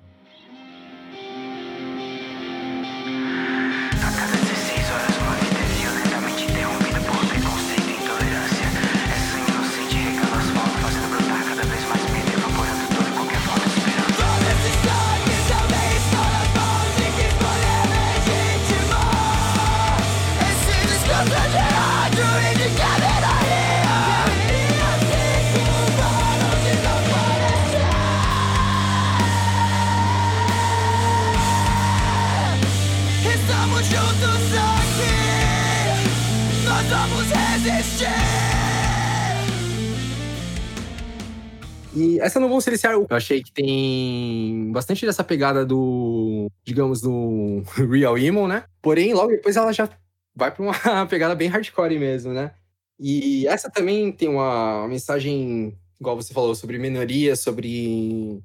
Ah, acredito que no Brasil também agora isso seja uma coisa que a gente tem que falar sobre, né? Não deixar passar igual deixamos passar muitos momentos né, da história do Brasil. É, então fala sobre ela. É uma música sobre homofobia, né? É, e é muito louco, assim, porque, pô, eu sou um homem branco, hétero, privilegiadíssimo, né? Então, só que ao mesmo tempo, cara, o nosso público, a gente tem um público LGBTQ+, muito grande, assim. Então, eu acho que é muito é muito necessário que eu use da minha posição de privilégio para falar com essas pessoas, sabe? E encorajar essas pessoas a, enfim, a resistirem, né, cara? E não cederem a, a tudo que tá acontecendo. Então, inclusive a, a letra ela é bem explícita, assim, né? E na hora que eu falo lá do como que é a letra? É, eu, eu- cito eu cito um, dados, né, de, de pessoas que são, que são mortas Sim, sim, você fala. Ah, Tantas, horas alguém morre por preconceito no Brasil. E aí eu falo, né, mano, que todo esse sangue também está nas mãos de quem escolher legitimar esse discurso de ódio, de que a minoria deveria se curvar ou desaparecer, que é, meu, existem dois lados da história, cara, o lado certo e o lado errado. Como, como diz o Rodrigo Dead Fish, o lado, o lado certo da história não tem sangue nas mãos, sacou? E ponto, velho. Não é, não é mais uma discussão profunda sobre filosofias políticas, não, cara, a gente tá falando sobre você ser a favor de, de um discurso que mata pessoas, minorias especificamente, sacou? Que mata pessoas por conta da, da orientação sexual delas, Ou não, cara, ou você não é, não é esse cara e você luta para que essas pessoas, você Sim. luta junto dessas pessoas, lógico, essa luta não é nossa, né? É dessas pessoas, a gente não, não tem nem lugar de fala para isso, mas você pode muito bem tá, pô, ce- ceder o seu espaço para que, enfim. Tipo, dando um apoio, né? Você fala, não, isso realmente é errado, né? Você reforça a ideia de. É exatamente, mano. Porque acho que assim, o local de fala, realmente, quem. ah, quem é a, a pessoa em questão, né? Pela. a- não diria a vítima, né? Mas a pessoa sobre qual estão falando em questão. Ela. Claro que a gente tem que ouvir o lado dela mais do que os outros, porque ela vive isso, né? E é- deve ser uma coisa louca, porque é igual você, você ser homossexual, tá ligado? E você. A pessoa fala opção sexual, tipo, É, não é uma já opção, é cara. errado, Você, né, cara? é uma coisa que você sente, né? Tipo, você não consegue não gostar de. É, como, como uma pessoa vai escolher sofrer preconceito, né? Tipo, é uma opção como, cara? Tipo, Então, se for, foda-se, tá ligado? É, Porque é exatamente. cara. Tipo, é, exatamente. eu o- verdade, né? não, tem, não- te afeta diretamente de forma nenhuma, né? Só uma coisa meio moral da sociedade moderna, blá blá. É, É muito. Igual. É muito louco pra gente que, sei lá, talvez esteja vendo de fora, que não participa. Claro que, tipo, eu sou. é, eu apoio, né? A, tanto a letra dessa música como ter o apoio de pessoas que não são do meio GLBTS, né? Para a causa. Assim como todas as outras causas que tem, tem que ter o respaldo específico, né? Porém, aí parece que a gente não entende realmente, né? ah, pelo fato de não estar envolvido diretamente, né? E, ao mesmo tempo, eu acho que seria pior, né? Se ninguém falasse nada, se a gente fingisse que não acontecesse.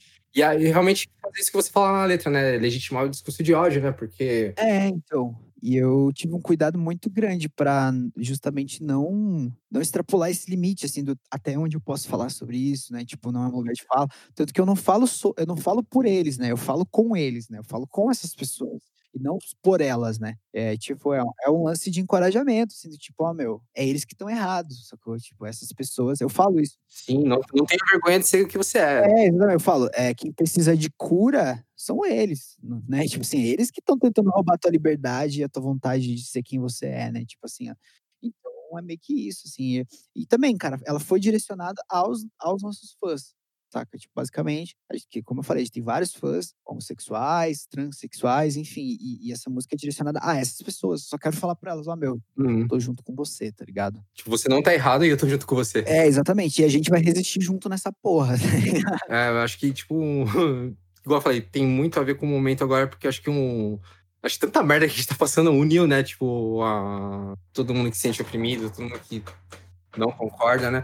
E eu acho que é mais estranho alguém não tá 100% achando que nada tá acontecendo ao redor, né? No Brasil, né? É, mano, é, é muito bizarro. E aí é meio que você fala, né? Tipo, se você tá fingindo que nada tá acontecendo, que você não tem culpa de nada por pensar algumas coisas, tipo, tem uma coisa errada aí. É, e, e eu, eu gostei da definição que o Brunão deu pro disco. Ele falou: é um disco não recomendado para pessoas altamente contentes. Porque ele falou, velho, se você tá contente com tudo que tá acontecendo no mundo, meu irmão, você é um idiota, tá ligado? É, então, eu não sei, né? Eu queria, eu queria conseguir ser assim, tá ligado? Mas. Pô, mano, pelo amor de Deus, tá ligado? Infelizmente, é, uma- é muita coisa escancarada, É, né? Tipo, eu acho que isso, tem mim é muita ideia do álbum. Por isso que eu acho que ele é muito relacionável e acho que é um momento de vocês lançarem agora mesmo. Sim, sem sombra de dúvida, cara. E, e que eu falei, são pautas que nos interessam muito, assim, sabe? Por, justamente por entender o nosso papel enquanto artista, tá ligado? Eu acho que são pautas que precisam ser levantadas, tá ligado? Certo.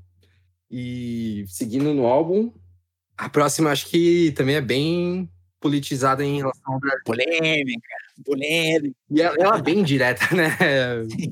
E, igual eu falei, ainda existe o, o cunho religioso, talvez, na, nas de vocês, mas de outra forma, e essa é a que mais ah, demonstra, né? Tipo, a questão de hipocrisia, né? Digamos, do, do cristão brasileiro de esquerdista. É, Sem dúvida. pra garantir a sua paz.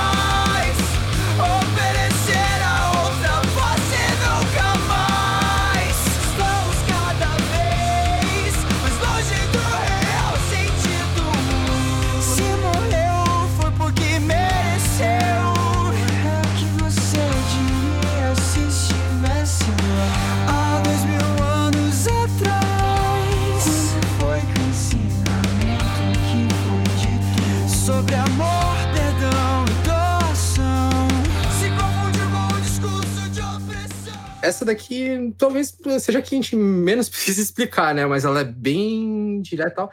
Ela também tem a pegada bem, ah, digamos, agressiva, né? Em relação à a, cefa atual. Então fala isso pra gente, com como que foi o desenvolvimento dela. É, como eu disse, eu cresci na igreja, né, cara? Então, é, nessa, diferente das outras, eu tenho 100% lugar de fala. Uhum. E ela, cara, essa letra, ela tá engasgada na minha garganta há muitos anos já, assim. Fala, ela fala sobre hipocrisia religiosa, né? Então, ela é direcionada a, a esse novo modelo de cristianismo brasileiro que a gente tem visto aí. Muito bem representado aí, né, pela bancada evangélica, por, por seres desprezíveis, como Sim, é, já não tem os melhores exemplos, né?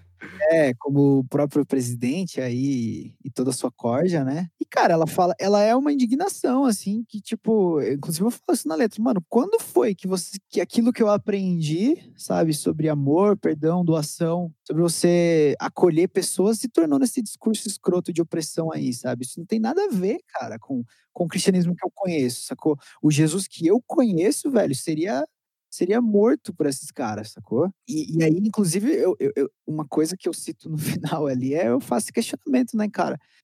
Tipo, você se ofenderia se eu dissesse que o Deus que essa galera finge seguir não era branco dos olhos azuis?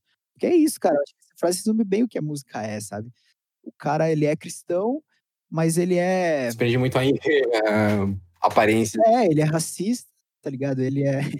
Sendo que, tipo assim, Jesus não era branquinho, não, jovem, tá ligado? Sim, isso é comprovado cientificamente, né? Na região que ele nasceu, no mundo que ele viveu. Exatamente. E também fala, porra, dessa elitização que a que essa crença sofreu, né, velho? Essa, essa ideia do Jesus europeu ali, loirão, do olho azul, cara, só demonstra o quão deturpado foi a, a mensagem da, da coisa que é muito simples, tá ligado? No fim das contas, é muito simples, cara.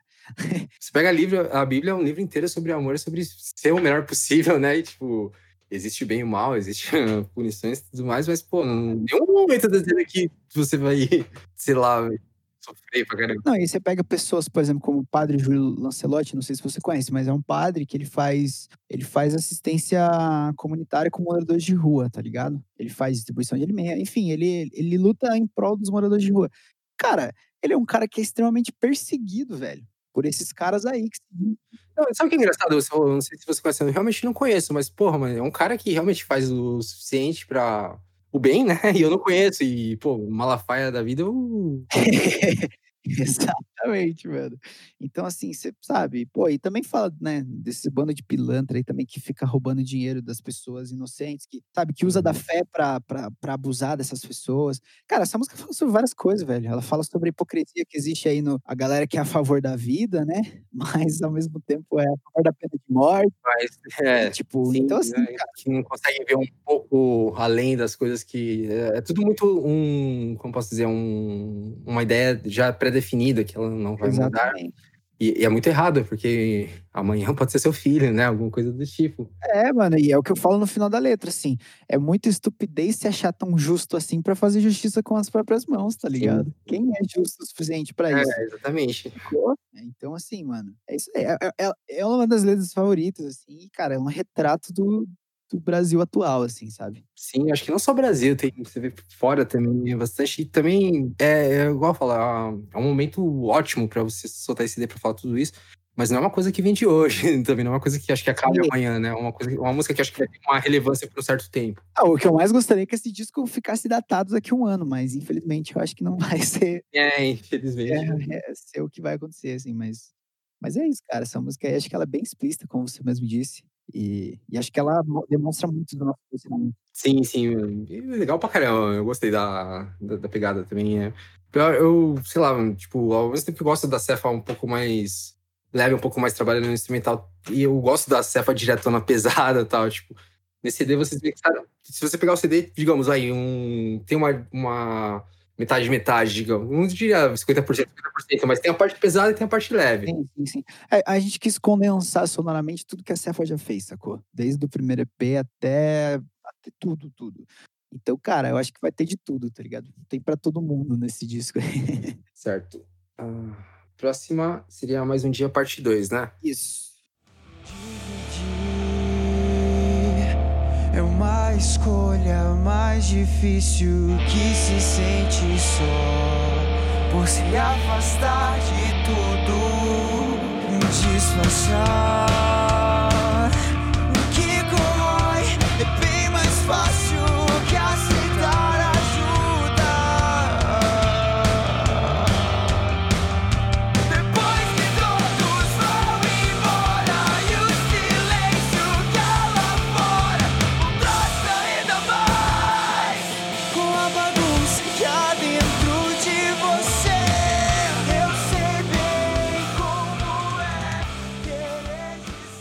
Essa não tem como não citar do monólogo, né? Mas em dia a parte que é a original.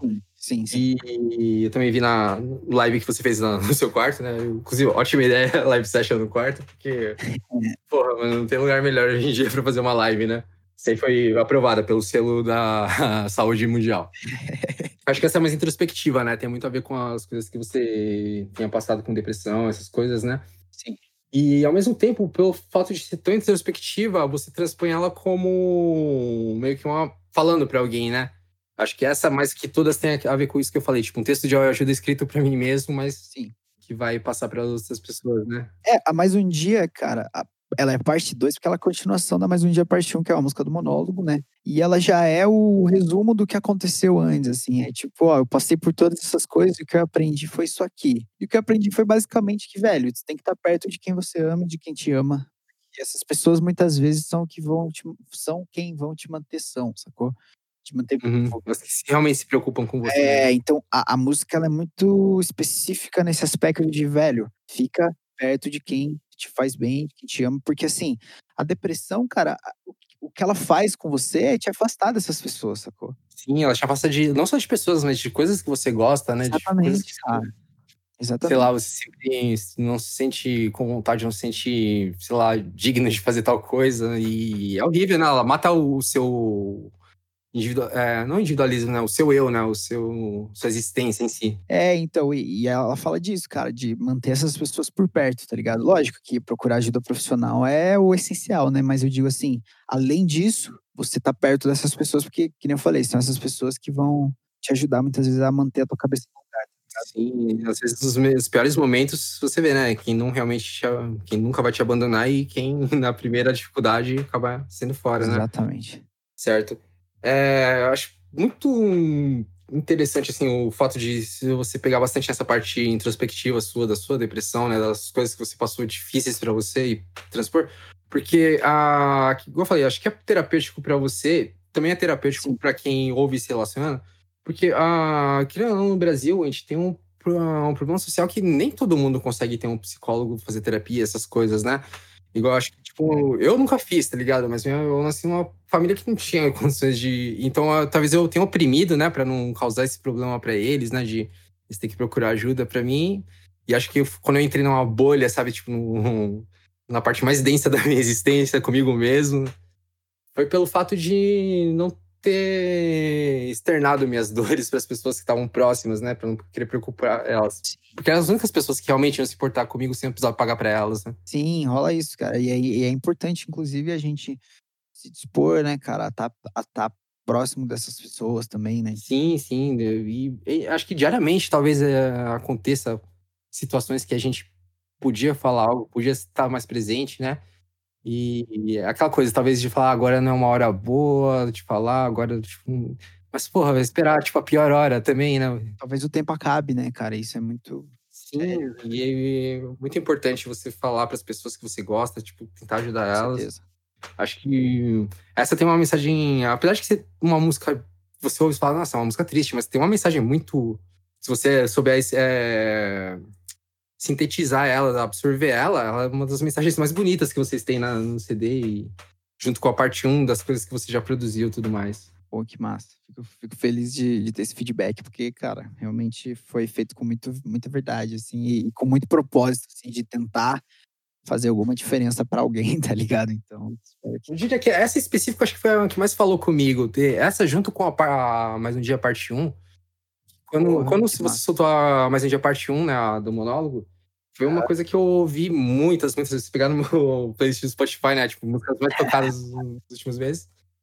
É, mas um dia porque eu acho que louco. ah, tanto a música em si como a letra, tipo, uma coisa que eu falei, putz, isso é uma coisa que Eu queria ter escrito, porque é exatamente o que eu, me, eu já senti, né? O que talvez eu sinta de vez em quando, né? E, e a parte 2 é um complemento, né? Então, eu acho que é uma das que assim, eu falei que a essa nublada talvez seja a minha favorita, mas essa é com certeza que eu mais me relaciono. É que essa nublada, mas um dia elas têm mensagens bem parecidas, né, cara? Elas têm bastante a ver ali, né? Então, acho que talvez por isso tenha gerado essa identificação sua. Certo. Bom, a próxima é a Sós. Naufragamos mesmo sabendo nada. Porque saber como agir nem sempre te deixa salvo. Pelo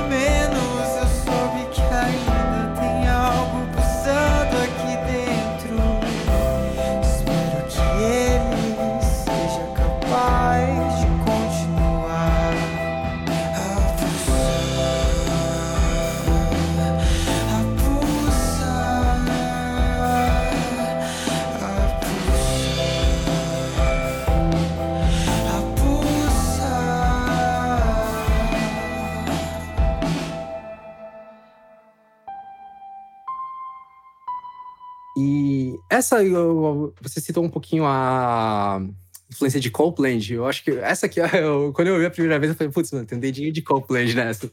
Tem uma mão de Copland, né?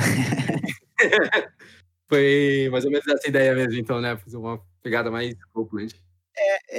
Essa música é muito louca, cara. O instrumental é todo do Gabi. Era uma música que ele tinha feito, assim, pro projeto dele e ele não conseguia encaixar uma letra, assim.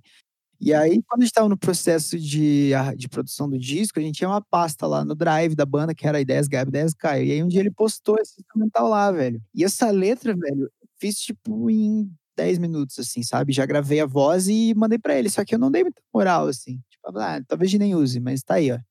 Eu mandei assim, inclusive, mandei no WhatsApp, falei, ó, fiz a letra aqui, mas esse pá a gente vai usar. E mandei. Cara, e no outro dia ele, cara, mano, isso tá incrível, que música foda, não sei o quê. E aí eu fui ouvir, eu falei, cara, isso tá bom mesmo. Tipo, nem lembrava, assim. Não, ficou bom. É- Essa, inclusive, eu acho que é a- mais diferente mesmo de tudo que vocês já fizeram. É a mais diferente, é. E é boa, boa pra caramba. Tipo, não tem, não perde a característica, né, de, de Cefa. Mas ao mesmo tempo você vê que, tipo, foi uma.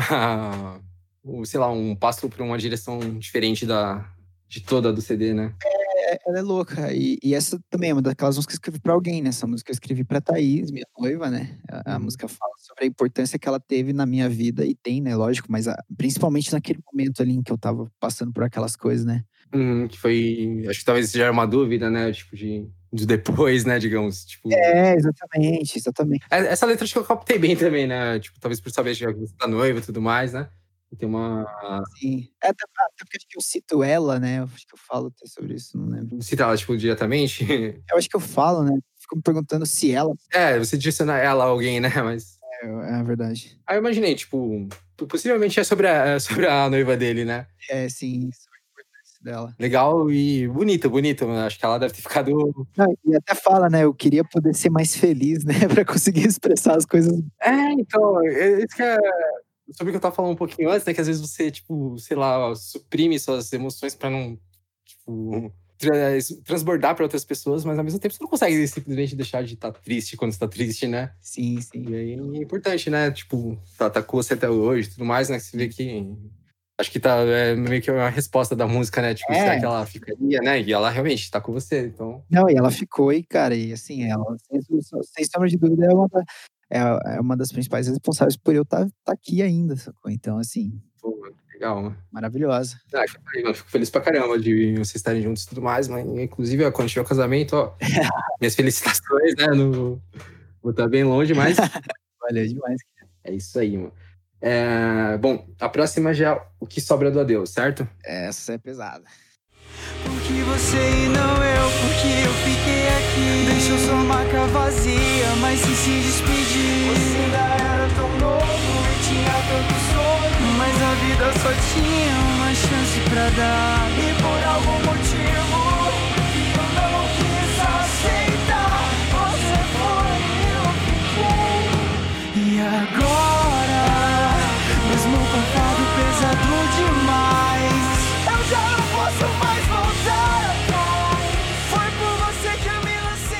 essa é pesadíssima. é, eu, eu que sei da background dela, a maioria dos fãs talvez deve saber, né?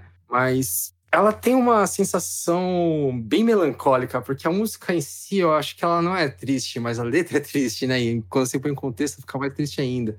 E, bom, fala pra gente como que foi. É, então, é- essa talvez tenha a música, assim, a música mais.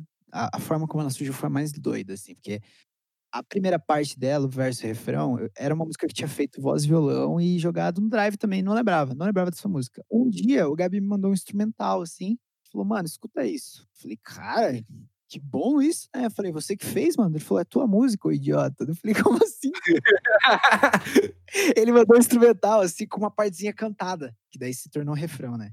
Uhum. Falei, Pô, que bom isso, Gabi. Pô, você que escreveu, mano. Ele Falou, é, você, é tua música, ô, ô idiotão. Você postou lá no Drive. Eu falei, cara, eu não lembrava. Só que assim, a primeira parte dela, ela é bem subjetiva, né? Ela Uhum. fala ali de uma decepção, de estar no mesmo lugar e tal. Cara, quando ele mandou o resto do instrumental pra escrever a letra, velho, foi bizarro, porque um dia, um dia antes eu tinha sonhado com o Rafa, tá ligado? Então tava muito fresco na minha mente, assim. E no meu sonho eu encontrava ele na casa dele, assim, e eu perguntava pra ele algumas coisas, assim, e ele não me respondia, ele ficava em silêncio, assim, e eu acordei com aquilo na mente, assim. Uhum, Uma sensação não resoluta, né? De, de um sonho. Exatamente, mano. E aí, velho, quando eu fui. Aí eu escrevi a segunda parte que, assim, é uma- é uma das coisas mais fortes, provavelmente, que eu escrevi, que eu falo, né? Se cada lágrima fosse um degrau em uma escada, eu chegaria até o céu e poderia ver você pra tirar todas essas dúvidas que, sabe, que ficaram, sabe? E, e ao mesmo tempo, essa música, ela fala muito sobre a importância do Rafa na minha vida, assim, e na, e na, na minha missão, tá ligado? Eu falo isso na letra, eu falo. Porque, assim, como a gente ficou doente na mesma época, que mais martelava na minha cabeça, e isso era algo que eu nunca tinha falado pra ninguém, velho, sabe? Tipo, eu, eu- era por que que ele não eu, então? Por que que ele morreu e eu fiquei aqui, sacou? Por quê, tá ligado? Por que isso? Tipo, Sim, é- essa inclusive que eu falei, tipo, depois de tudo que você me contou no começo da entrevista e depois de ter ouvido o CD, assim, aí eu relacionei tudo mais, inclusive algumas perguntas que eu fiz antes foi, surgiram agora, pelo fato de saber disso, É. né? Que eu relacionei, né? O fato de vocês ficarem doentes ah, próximos, né? Hum. E realmente você tá aí até hoje e ele tão jovem, né? Foi. É, e a música questiona isso, né, cara? Ela fala, por que você e não eu, tá ligado? Por quê, velho? Tipo, por que eu fiquei aqui, tá ligado? Por quê? E aí, ao mesmo tempo, ela fala, velho, se eu fiquei aqui, então que eu faça valer, tá ligado? Que eu faça valer isso. E, e aí eu falo, então mesmo com o fardo pesado demais, eu já não posso mais voltar atrás, sacou? Tipo assim, eu não posso mais, cara, porque, porque tipo assim, eu tô, o cara foi ok, então assim, eu preciso fazer por ele e por mim, tá ligado? Não só tá ligado? Eu preciso fazer por ele também. Então, acho que essa letra diz muito sobre o que o Rafa representa pra Cefa, assim, sacou? E a importância que tem nisso tudo. Sim, também acho que você meio que carrega um pouco, né? Porque era o sonho de vocês dois, a banda no começo, né? E Exatamente, mano, exatamente. acho que tudo que você faz eh, acaba tendo, fala, putz, era pra ele estar aqui também. Tipo, é, Sim, sim. é complicadíssimo. E eu falei, assim, ó, quando você me falou a princípio, eu ainda tava arrepio aqui. É louco, mano. É. Não, e por isso que manda na música, né? O que sobra da Deus, né, cara? É o que sobrou da Deus. É, é, é, Tipo, a lição de que você tirou de tudo isso, né? é, mano, o que sobra da Deus é tudo que a gente tem feito, tá ligado? Uhum. É tudo que a gente tem construído até aqui. É o legado que não é só meu, tá ligado? É, é por ele também, tá ligado? Sim. E às vezes muito mais por ele do que por mim, tá ligado? Uhum. Então é sobre isso que essa música trata, cara. É uma das músicas. Não, certeza que onde ele tá vendo, ele tá orgulhoso de tudo que você fez com a banda e tudo mais, mano. E, mano, eu acho importante, sabe, não esquecer que- dele e tudo mais, né? Tipo, porque, igual eu falei, tipo, quando eu conheci a banda e tudo mais, teve todas essas coisas, tipo, de você doente depois da, dele e acabou acontecendo o que aconteceu. E eu não sei como que era a relação de vocês e tudo mais, mas, pô, mano, qualquer pessoa que se vai, a gente sempre vai ter uma ausência permanente de- dela, né? Então, E eu acompanhei muito o processo todo, né, cara? Porque quando ele ficou no hospital, eu fui a pessoa mais próxima dele, tirando a mãe dele e a namorada, né? Tipo assim, então. uhum.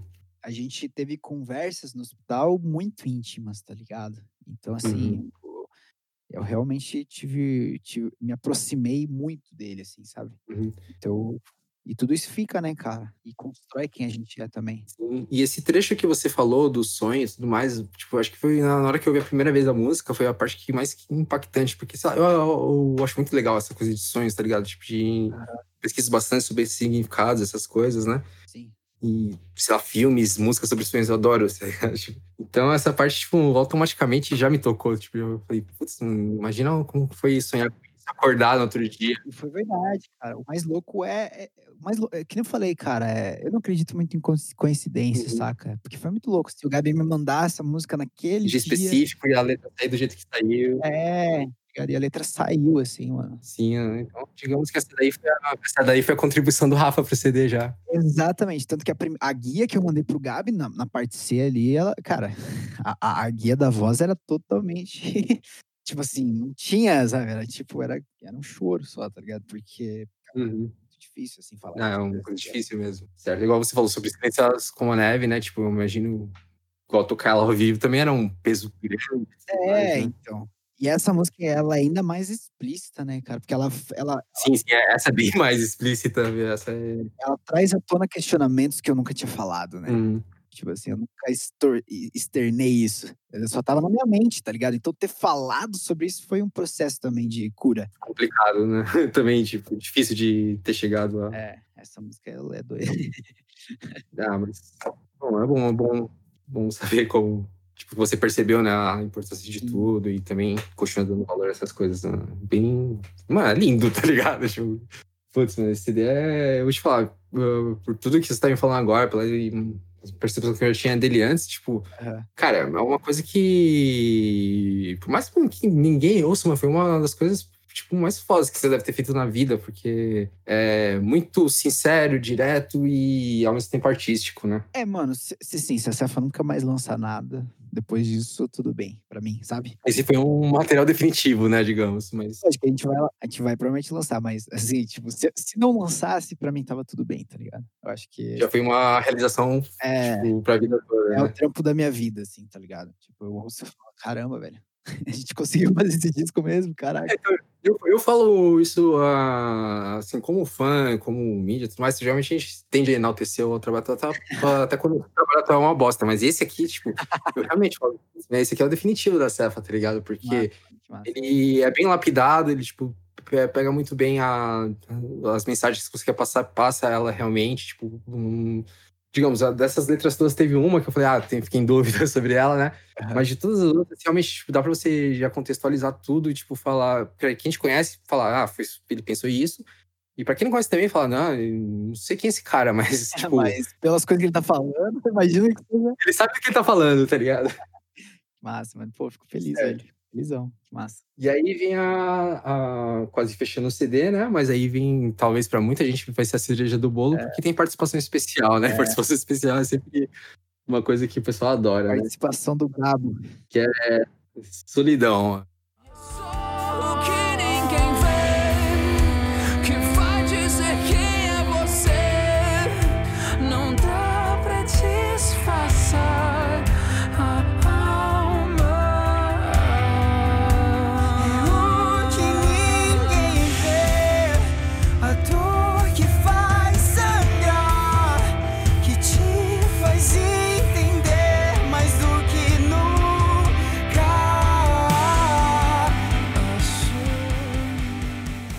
Tá, vai.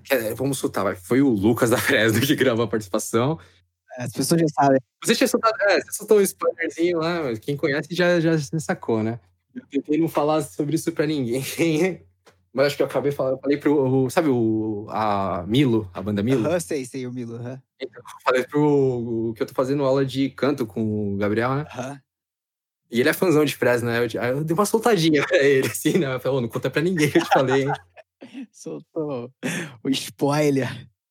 Ah, mas é meu professor, né? Tipo, de... É, não, é, é que, cara, é- imagina eu, tô segurando, tô segurando, eu, eu que segurei essa bomba aí durante uns quatro, três meses, cara. Imagina eu, como é que eu tava. Você é fãzão, você é fãzão de Fresno Pô, sou também. muito fã, velho. Tanto que a escolha do Lucas foi uma escolha artística, assim, sabe? A gente não chamou o cara porque, ah, vamos chamar o cara Uhum. porque vai dar um hype. Foi tipo, velho, vou chamar o cara porque é um dos caras que mais me influenciou como, como compositor, principalmente, né? E, cara, ver o cara cantando uma letra minha, velho, é tipo assim. A, letra- a parte que ele canta é a, letra, é só a letra mesmo. É, a letra é toda minha, porque a música já tinha sido gravada, né? Uhum. O feat rolou depois, assim, que a música já tava pronta. Tanto que eu não contei nem pros meninos da banda, assim, quando eu chamei, tá ligado? Certo. Você já conhecia ele, tipo, já, já trocava uma ideia com ele quando, quando rolou o convite? Então, o cara que o que aconteceu foi que quando começou a pandemia, ele começou a fazer várias lives no Twitch, né? Uhum. Cara, e ele citou a Cefa algumas vezes na live, assim, porque a galera ficava enchendo o saco dele. Pô, já viu o Cefa, Cefa, não sei o quê. E aí a primeira vez que ele falou, ele falou, ah, Cefa é gigante, não sei o quê. Eu falei, caraca, como assim, velho? Falou, lógico que eu conheço, os caras são o futuro do post-hardcore brasileiro, não sei o que. Ela falei, ué. Caralho.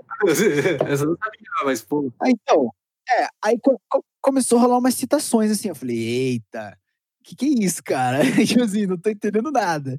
Aí, velho, eu fiz um cover de Fresno, que eu comecei a fazer uns covers também, na, na, pra, pra ocupar a cabeça na quarentena e tal. Eu fiz um cover de Sua Alegria Foi Cancelada, postei no meu Insta e postei no Twitter no trecho. E chegou nele, velho. E aí ele fez um react numa live vendo, vendo o, o cover e elogiou muito, assim. Uhum. Elogiou muito, tá ligado? E ele começou a me seguir no Twitter, cara. Nessa hora você já tava realizado, né? Então, e aí ele falou, porra, mano, me manda por DM a, a- o vídeo cover que eu quero postar no. Quero postar na, na- nas páginas da Fresno e tal. Aí eu mandei. E a gente começou a trocar uma ideia, tipo, sobre produção e tal, aquelas coisas meio básicas, assim. Mas, tipo assim, eu tinha o cara na minha DM, sacou? Já era bizarro, tá ligado? Uma coisa que você não imaginava há alguns anos, né? É, é, então. E aí rolava algumas interações no Twitter, assim, sabe? Tipo, postava alguma coisa. Uhum. Era até bizarro de olhar, assim, tipo, postava um bagulho no Twitter, tinha, tipo, três likes no que eu tinha falado, e um deles era Lucas Fresa. tipo, falava, mano, o que que tá acontecendo, tá ligado? E aí, mano, um dia eu acordei, velho, falei, velho, quer saber, vai ter um feat do Lucas nesse álbum, cara. Hoje eu vou pegar ele e vou convencer ele, né? Eu falei, mano, só que, só que deu eu decidir isso pra chamar, mano, durou uma semana. Porque eu sou um cara muito inseguro, tá ligado? Eu falei, mano, será que eu chamo? Sim, sim, sim, saiu várias vezes, né? eu chamo, tá ligado? Aí, velho, aí eu fiquei meio que, tipo, tá, vou ficar na espreita, vamos ver qual vai ser. Cara, e aí continuou que, tipo, o cara continuou interagindo com várias paradas da Cefa, assim. Eu falei, mano, isso é um sinal, tá ligado? Aí rolou o lance do Jason, do Jason que era do Let Live com a Fresno, né? Ele fez o feat lá. E aí eu tava vendo uma entrevista dele, os caras, pô, como é que rolou esse feat? Ele falou, ah, mano, Aham. tipo, eu tinha ido num show do Fever, que eles abriram pro Bring e tal, e aí troquei uma ideia rápida com os caras, aí, tipo, começamos a trocar alguma. rolou alguma interação assim no Insta e tal. Ele falou, e um dia eu fui lá e chamei, tá ligado? Aí eu falei, meu Deus, cara, isso é um sinal, cara, só pode ser um sinal. Aquelas coisas que você fica doido já, né? Aí, mano, aí um dia mandei, tá ligado? Mandei, e aí, Lucão, bora cantar uma no disco da Cefa? E aí o cara aceitou. Pô, sensacional. Mas aí, tipo assim, mano, não tava acreditando até o cara mandar as track, né? Falei, ah, beleza, o cara falou que vai fazer, mas não vai nada, né? Sim, sim, eu imagino ainda. Você vai pensar, ah, talvez não dê certo, talvez não dê a agenda dele. É, então, aí eu mandei a música, o cara ouviu dele, pô, mano, muito bom, bora fazer, não sei o quê. Aí falou, me manda o playback. Falei, bom, o cara pediu playback, então talvez. Só que, tipo, demorou, sei lá, umas duas semanas, eu acho, assim, tá ligado? Mas, cara, aí o cara mandou, velho. Cara- Pô, mano, ficou foda, tá ligado? Tipo, a... quando eu vi ela a primeira vez, eu não sou muito fã de Fresno, tá ligado? Eu Na verdade, eu go- eu gosto mais da- das coisas que ele lança solo e tal, mas Fresno, putz, tem uma importância hum, gigante no- na cena brasileira. É, não, velho, com certeza, mano, pro nosso cenário. Inclusive, eu, eu não tava lembrando desse feat, eu ouvi, né, quando saiu o feat do, com a Fever e tudo mais, né? Aham. E eu lembro também quando os Slaves, tocou aí no Brasil, da banda Johnny Craig, né? Eles participaram de um. Acho que foi no canal Riff, né? E, e eles mostraram algumas bandas brasileiras pro Johnny Craig comentar, né? Ele citou o Kyle, esse cara, o vocalista dessa banda, canta bem, né? Falando sobre a Fresno. Sim, sim. E, putz, mano, o Fresno eu vi eles bem no comecinho mesmo, só meados de 2005 e tudo mais. Sim, sim, sim. E, e depois eu vi eles tocando, tipo, na época do Polo, depois eu vi depois, tipo, uma banda que, pô, não tem o que falar, por mais que não seja do meu. Não, É, É uma banda gigante, tá a ligado? importância deles pra nossa cena, assim, é indiscutível, né, Sim, cara? sim, não, isso é uma coisa que não tenho como negar e admiro pra caramba, né?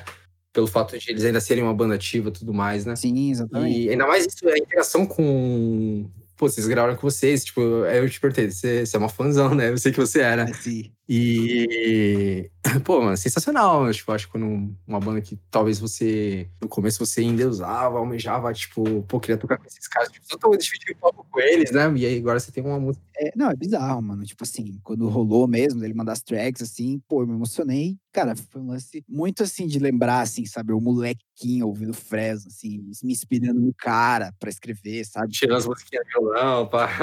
Saca? Tipo, eu falo, mano, o cara tá cantando uma letra minha, velho. Um bagulho que eu escrevi. Sabe? É, é- sabe? É muito bizarro. No final, o cara fazendo um backing lá, tipo, sabe? Junto com a minha voz, assim. Pô, mano. que loucura, velho. Que loucura, mano. Muito louco, né? E da letra dela, você que fez tudo, mais, como que foi o desenvolvimento? Que essa o nome é Solidão, então, tipo, eu acho que é, também é daquelas da, da parte introspectiva da, do CD, né? É, eu acho que ela foi a primeira letra do caos que surgiu. Ela deve datar de 2017, talvez. Começo de 2017, eu acho. Ou 2016 até, não tenho certeza. E, cara, é engraçado. é- Ela tem múltiplas. Inter... Talvez ela seja uma das mais subjetivas do disco, né? Acho que essa, essa tem um, é mais aberta. Essa tá um pouco mais relacionada às antigas. Mas, assim, se você pegar o disco como um todo, é, assim, era pra ela fechar o disco, né? A princípio, ela seria a última faixa do álbum. Então, ela é meio que o resumo de tudo no sentido de que, cara, o eu lírico ali, no caso sou eu, né? Mas assim, vamos falar o eu lírico pra ficar mais fácil de, de identificar. O eu lírico, ele passa por todas aquelas coisas e em determinado momento do disco ali, na Mais Um Dia, parte 2, a sós, você vê que o cara, ele não tá bem consigo mesmo, né? Tipo assim, ele- eu falo isso, né? Tipo, a pior das companhias, minha mente e tal. Uhum. E a solidão, cara, já é um processo onde o cara ele passou por todas essas coisas e ele ele tá em paz consigo mesmo. Por isso que eu falo, a solidão é companhia, é sobre você tá bem consigo mesmo, tá ligado? Uhum. De não considerar solidão e sim solitude, né? Tipo, só um momento com você. Exatamente, cara. Exatamente. E o lance que o Lucas fala no final é perfeito, porque ele resume tudo que eu tô falando, que ele fala, eu não me sinto só, eu já estou melhor, tá ligado? Que é o lance de tipo, essa música é um abraço, assim? Uhum. Você conseguir aceitar sua companhia de volta como uma boa companhia, né? Exatamente, cara. E você se aceita Porque, na verdade, é o contrário do que você tinha falado, né? Tipo, no Mais Um Dia, por exemplo, né? Isso, exatamente. E também você se aceitar como você é, tá ligado? Que eu falo na letra, né? Tipo, é, eu mostro o que ninguém devia ver e escondo quem devia ser, tá ligado? Quando eu tô falando disso, eu- eu- é tipo assim, eu, eu- cara, eu tô emulando uma parada, mas eu não tô, eu não tô em paz com aquilo que eu sou definitivamente, tá ligado? E a importância que é você estar em paz consigo mesmo, tá ligado? E ao mesmo tempo, cara, essa música ela fala muito sobre esse lance da solidão do artista que a gente comentou lá no começo, sabe? De tipo, você usar de coisas, é, você usar da- das suas experiências pessoais pra para passar algo pras outras pessoas, saca? E a beleza que existe nisso, tá ligado? Então, essa parada da, da, da solidão ser a minha companhia nesse sentido de tipo, velho, eu devo muito a ela, tá ligado? Porque se não fosse todos esses sentimentos, eu não teria construído tudo que eu construí, sacou? Sim, né? Tipo, essa parte eu acho um pouco paradoxal, né? Porque, claro que ninguém quer querer se sentir mal e tudo mais, né? Mas é, o fato de produzir arte a partir de um momento depressivo, um momento que você tá mal, um momento que acontece uma merda na sua vida, tipo, você tá tipo, transformando isso em uma mensagem positiva. Tipo, é meio que acho que facilita a digestão desse sentimento, né? Dessa situação. E você, pô, reciclou totalmente essa Exato. coisa, né? E transformou em Exatamente. arte, cara. Tipo, uma música com fodida, com uma participação fodida que, pô, vai ser uma coisa que. Mano, eu tenho certeza que do- do- dos pontos, sei lá, tipo, no final da sua vida você pensar ah, os grandes feitos, né? E essa música vai estar lá, né? É, não, com certeza é deles. Com certeza. E é louco, mano. E, e também ela fala sobre esse lance de, tipo, a solidão ser companhia. É, é, é, cara, quando você tá bem, você tá bem, né, mano? Você tá vivendo. Mas os momentos em que você tá só, ou que você tá triste, são os momentos onde você geralmente chega a conclusões importantes pra tua vida, saca? Geralmente são tomadas por você e só você, né? Tipo. Exatamente, exatamente, cara. Então é isso que eu falo, solidão é companhia, faz a vida ser real. É, então isso é bem melancólico. Agora você falando e tal, tipo. É, gente tirou uma mensagem super positiva disso, né? Sim. Mas a princípio, quando eu ouvi a música, era bem melancólico, né? Porém, é, é o fato da vida. A vida não é só alegria. A alegria, na verdade, não é o que você é, é um estado, né? Você não é uma pessoa alegre, você tá alegre, né? Mas você vê que ela é uma música, eu, eu, eu pelo menos considero ela uma música melancólica, mas não uma música pessimista, por exemplo, né? Sim. Então é o lance de realmente você tá bem com, com isso, assim. Você não, tipo, é você entender que você não precisa estar bem todos os dias e todos os momentos. Você pode estar. Você pode estar melancólico, mas isso necessariamente não ser um problema, sacou? É, meio que estar ok consigo mesmo, né? Ah, eu acho que, na minha concepção, igual a gente tava, eh, você tinha falado antes, que é, não, não sei quem falou, que esse CD não é um CD para pessoas que estão super bem, de bem com a vida, né? Mas acho que ninguém realmente tá 100%, 100% com a vida, né? Alguns problemas realmente são maiores, mas é difícil uma É. pessoa não ter problemas, já tá, tá tudo bem, tá tudo lindo, né? E falar sobre isso é importante, né? Pra é, também ter um parâmetro de quanto você tá sofrendo, quanto você precisa de algum tipo de ajuda, né? Ou de algum. refletir mais para aceitação, né? mas também como ver que, tipo, nem tudo é fundo do poço, né? Você consegue tirar coisas boas disso. É, exatamente, exatamente. Questão de aprendizado e tudo mais, né? E, Exatamente. igual você falou, essa era pra ser a última música do CD, mas agora a gente vai chegando nesse faixa a faixa, a gente vai pra última, realmente, que é a Desabafo. Você não sabe o quanto é difícil de contar sobre as coisas aqui de dentro das quais eu evitei falar. Mas chega uma hora em que é preciso escolher. Ou você enterra o passado, ou é ele que enterra você. E essa realmente acho que tinha que ser a última música do CD, porque ela é meio como, tipo, outro, né? Aquela parte outro do pós-gravação que as bandas costumavam colocar, tipo, na última faixa com 20 minutos, 13 mu- minutos de uma, de uma música. Depois... Sim, é, então, a ideia, a ideia dela era essa, era pra ela ser uma faixa escondida. Uhum. Cara, acabou que ela é a conclusão perfeita do disco, tá ligado? E a gente falou, velho, isso tem que ser uma faixa, cara. Porque corre o risco das pessoas não ouvirem se ela for uma faixa escondida ou uma bonus track, tá ligado? Sim, sim, essas bonus tracks têm esse problema aqui. É, então. gente e- e- Tipo, tem uma bonus track que eu, eu- eu, tipo, não tem nada a ver agora com, o que- com o que a gente tá falando sobre música, mas tem uma do Limp Bizkit, que eu acho que é do segundo CD desse, que eu acho que, putz, tinha que ser uma música do CD, porque era muito boa. Deveria ter. É, então. E, e aí a gente ficou com medo dela sofrer esse problema, tá ligado? A gente falou, ah, mano, vamos colocar ela como uma faixa mesmo. Mas ela é quase como um, um pós-final. Sim, assim, então né? eu realmente eu saquei isso no começo. Falei, mano, isso aqui era. Se fosse um CD de 2000, ia ser tipo Hiding Track, né? Isso. é. Porém, hoje em dia, acho que o, na verdade, o formato mercadológico de música, né, É. que provavelmente muita gente vai ouvir no Spotify, Exatamente. e ninguém vai deixar 10 minutos de nada tocando no Spotify, né? Foi bem sacado. Exatamente. É, se a gente colocar, se a gente colocasse ela no fim da solidão, por exemplo, a solidão ia ficar com 20 minutos e, e, tipo assim, ninguém ia, ficar ouvindo 10 minutos de silêncio, tá ligado? Sim. E essa aqui eu acho que ahn, se pegar o CD todo, por mais que tipo, você tenha feito as letras, blá blá, né? Essa é a mais introspectiva, mais, mais você mesmo, né? Porque tanto pelo fato de citar realmente o nome, citar tipo uma coisa mais direta, né? É, em pessoal. Ah, mas também é um- meio que um violão em voz, é como se fosse o, o que é o nome da música, né? Desabafa, como se falar, ah, me dá um, me dá três minutos só pra eu cantar minhas dores aqui. Isso, e legal, assim, ó, essa faixa, a letra dela era um texto gigantesco que eu tinha escrito, né? Meio uma carta mesmo, né? É, e a ideia era ser a última música do disco, mas ela, tipo, ia ter uns 10 minutos, sabe aquelas músicas de 10 minutos? Um post-rock gigante, assim, tem vários. Sei, sei, sei. Aí chegou lá na chácara e eu mostrei pros meninos a ideia. Aí os caras ficaram meio, mano, na moral mesmo, só gostei da primeira parte da música. Aí os caras falaram, meu, na moral mesmo, tinha que fazer isso aí voz e violão, cara. Falei, é mesmo? Os caras assim, mano, é, acho que é a forma mais certa de passar isso, assim. Falei, tô beleza. É que eu acho que assim, tipo, a princípio, pelo. Como ela sai com voz e violão, talvez você pensasse, ah, talvez fosse uma música da monólogo, né? É, Só que eu acho que ela encaixa muito mais na cefa pelo fato de- temática, de né? estar conceitualizado. É, sim. E a, a princípio também acho que quando você vai pensar, ah, tô produzindo com a banda, né? Eu chego, ó, gente, vamos lançar essa aqui pra finalizar o CD, mas só eu vou tocar e cantar, né? é, então, é estranho, né? Mas aí, como partiu dos caras, os caras falaram, mano, essa música aí tem que ser você, voz e violão, cara, e gravada ao, gravada ao vivo, tá ligado? Isso aí você não pode gravar o violão primeiro, depois grava a voz. Enfim, aí eu falei, ah, então tá bom. Aí eu deixei ela pro último dia. Então, na última madrugada, tá ligado? Que a gente passou lá, eu desci lá pra casinha de madeira e tal, cara, liguei o microfone e fiz uns três takes, assim, da música. Só que, cara, sabe quando você não sente que é aquilo ainda? Aí eu tava subindo lá pro dormitório e tal, Cara, era umas quatro da manhã, aquele Uhum. breu no meio do mato. Cara, tinha um banquinho de praça, assim, cara, no meio do mato, assim, no meio de umas árvores e tal. Falei, mano, quer saber? Peguei o violão, peguei o meu celular, sentei no banquinho e gravei em um take no celular, a versão que tá no disco. Tanto é que você escuta Essa versão do disco é com o celular? Dá pra ouvir uns, uns barulhinhos de fundo. o celular, você escuta os grilinhos cantando, tá?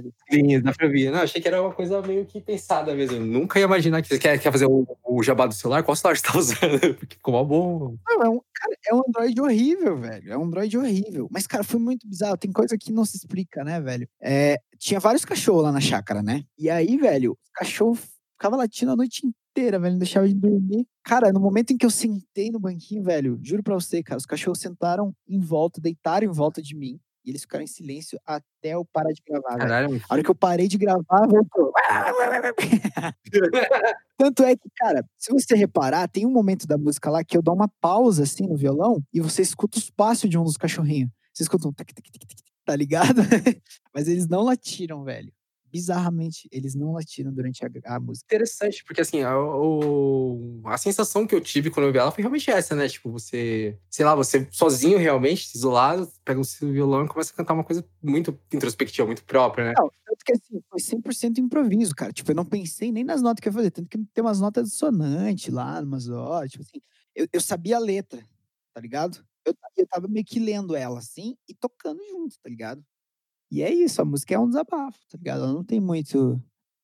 Acho que ela é bem autoexplicativa. É, bem acho que, tipo, um- tem uma sensação bem de um ponto final, né? E acho que a frase, assim, que mais me pega no CD inteiro, assim, que eu colocaria no meu subnick do MSN é essa, tipo, é, uma hora da vida você escolhe que eu, se eu sei que enterra o passado, ele enterra você, né? Acho que isso Isso é foi uma forte, frase né? muito direta e muito é, aplicável em várias situações e tudo mais, né?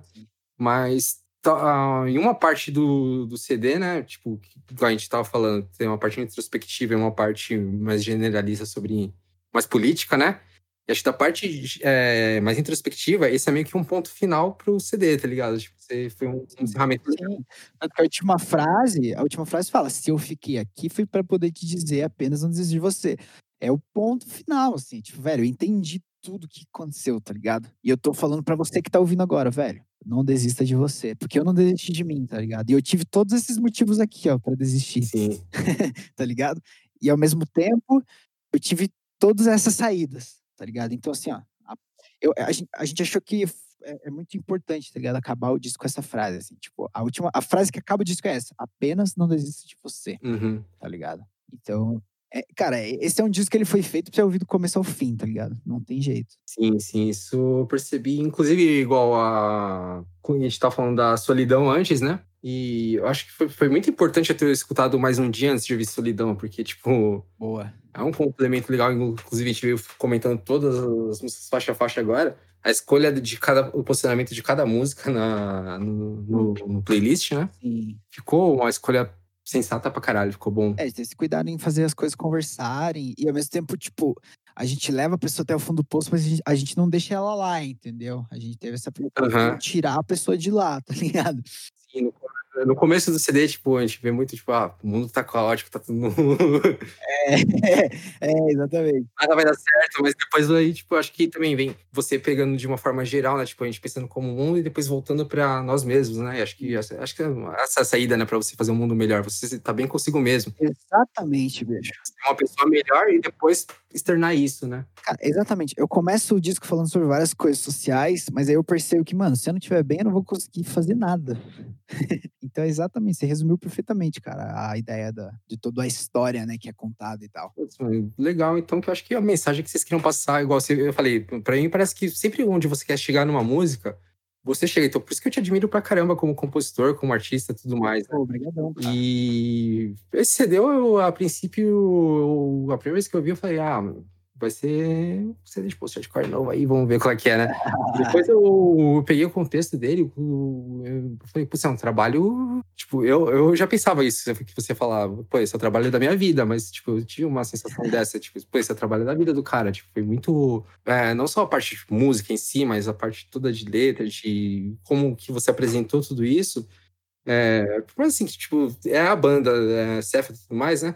Mas acho que, tipo, no final volta, assim, pra você o Caio, né? E acho que tem essa mensagem mesmo, né? Vamos voltar pra mim mesmo pra poder falar o que, que eu transmito com a banda, por que, é, por que, que a gente é uma banda, né? Porque eu não tô sozinho nessa. Sim, exatamente isso, cara. Exatamente isso. E acho que também a forma mais fácil de você comunicar com alguém é falando sobre si mesmo, né? Porque aí. Eu não tô falando de algo que eu não sei, tá ligado? Eu tô falando de vida. Uhum. Com propriedade, né? É, tipo, eu vivi tudo isso aqui. É, tipo assim, as pessoas podem falar o que for do caos, pode falar que é ruim, pode falar que não sei o quê, mas, cara, ninguém vai poder dizer que a gente mentiu em momento algum nesse disco, sacou? Sim, é uma coisa que dá pra definir ele como sincero, isso não tem como negar. Isso você não tem como, sabe? Talvez ele seja até sincero demais pra algumas pessoas, saca? Talvez ele até incomode por ser sincero demais, tá ligado? Não, mas quando ele incomoda, acho que também era a ideia incomodar, né? Porque quem Sim, vai se incomodar é a pessoa que deveria se incomodar de verdade. É, não, e a arte tá aí pra isso, mano. É pra incomodar mesmo, causar indigestão, tá ligado? A gente não tá aqui pra, tá ligado? Principalmente nesse momento, tá ligado?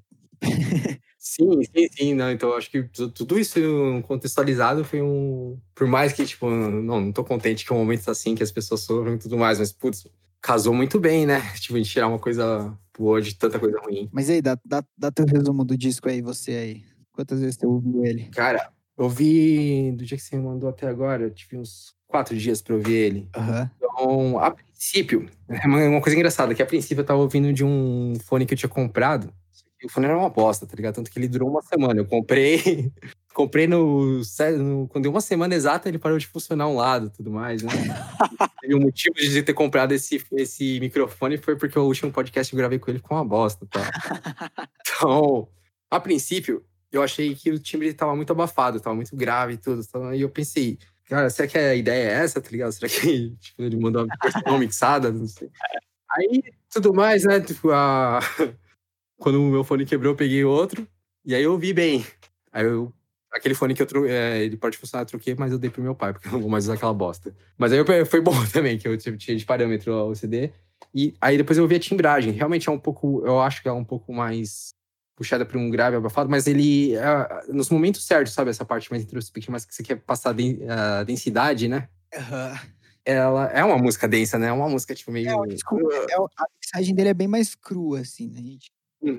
foi, foi intencional. assim, a gente queria que parecesse que a banda tá tocando na sala do lado, assim, sabe? Sim, sim. Mas ao mesmo tempo, você pega as outras músicas que, tipo, a, que o Gabi tinha feito instrumental, a, A né?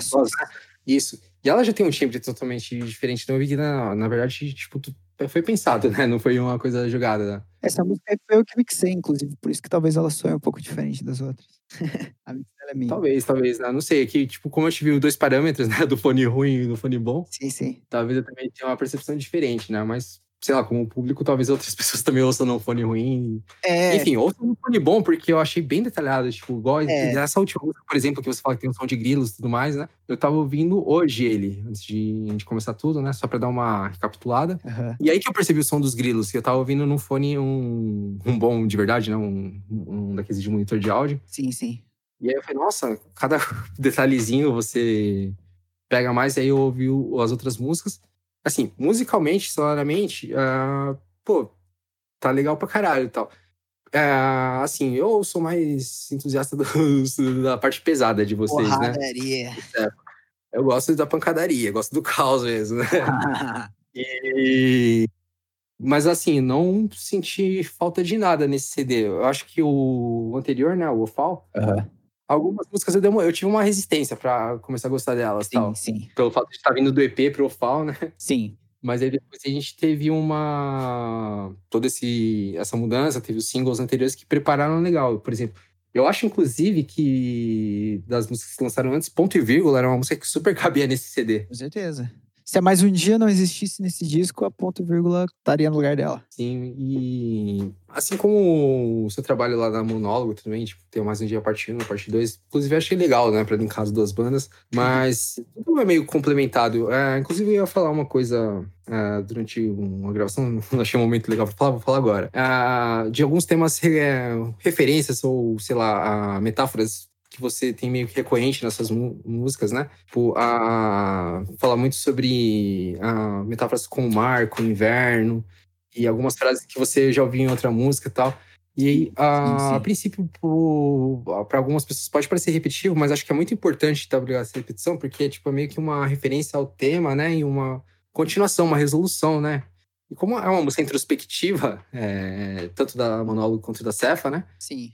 Eu acho que tipo, toda essa linkagem de uma coisa com a outra faz o trabalho ao todo ser riquíssimo, né? Sim. É, eu não sei.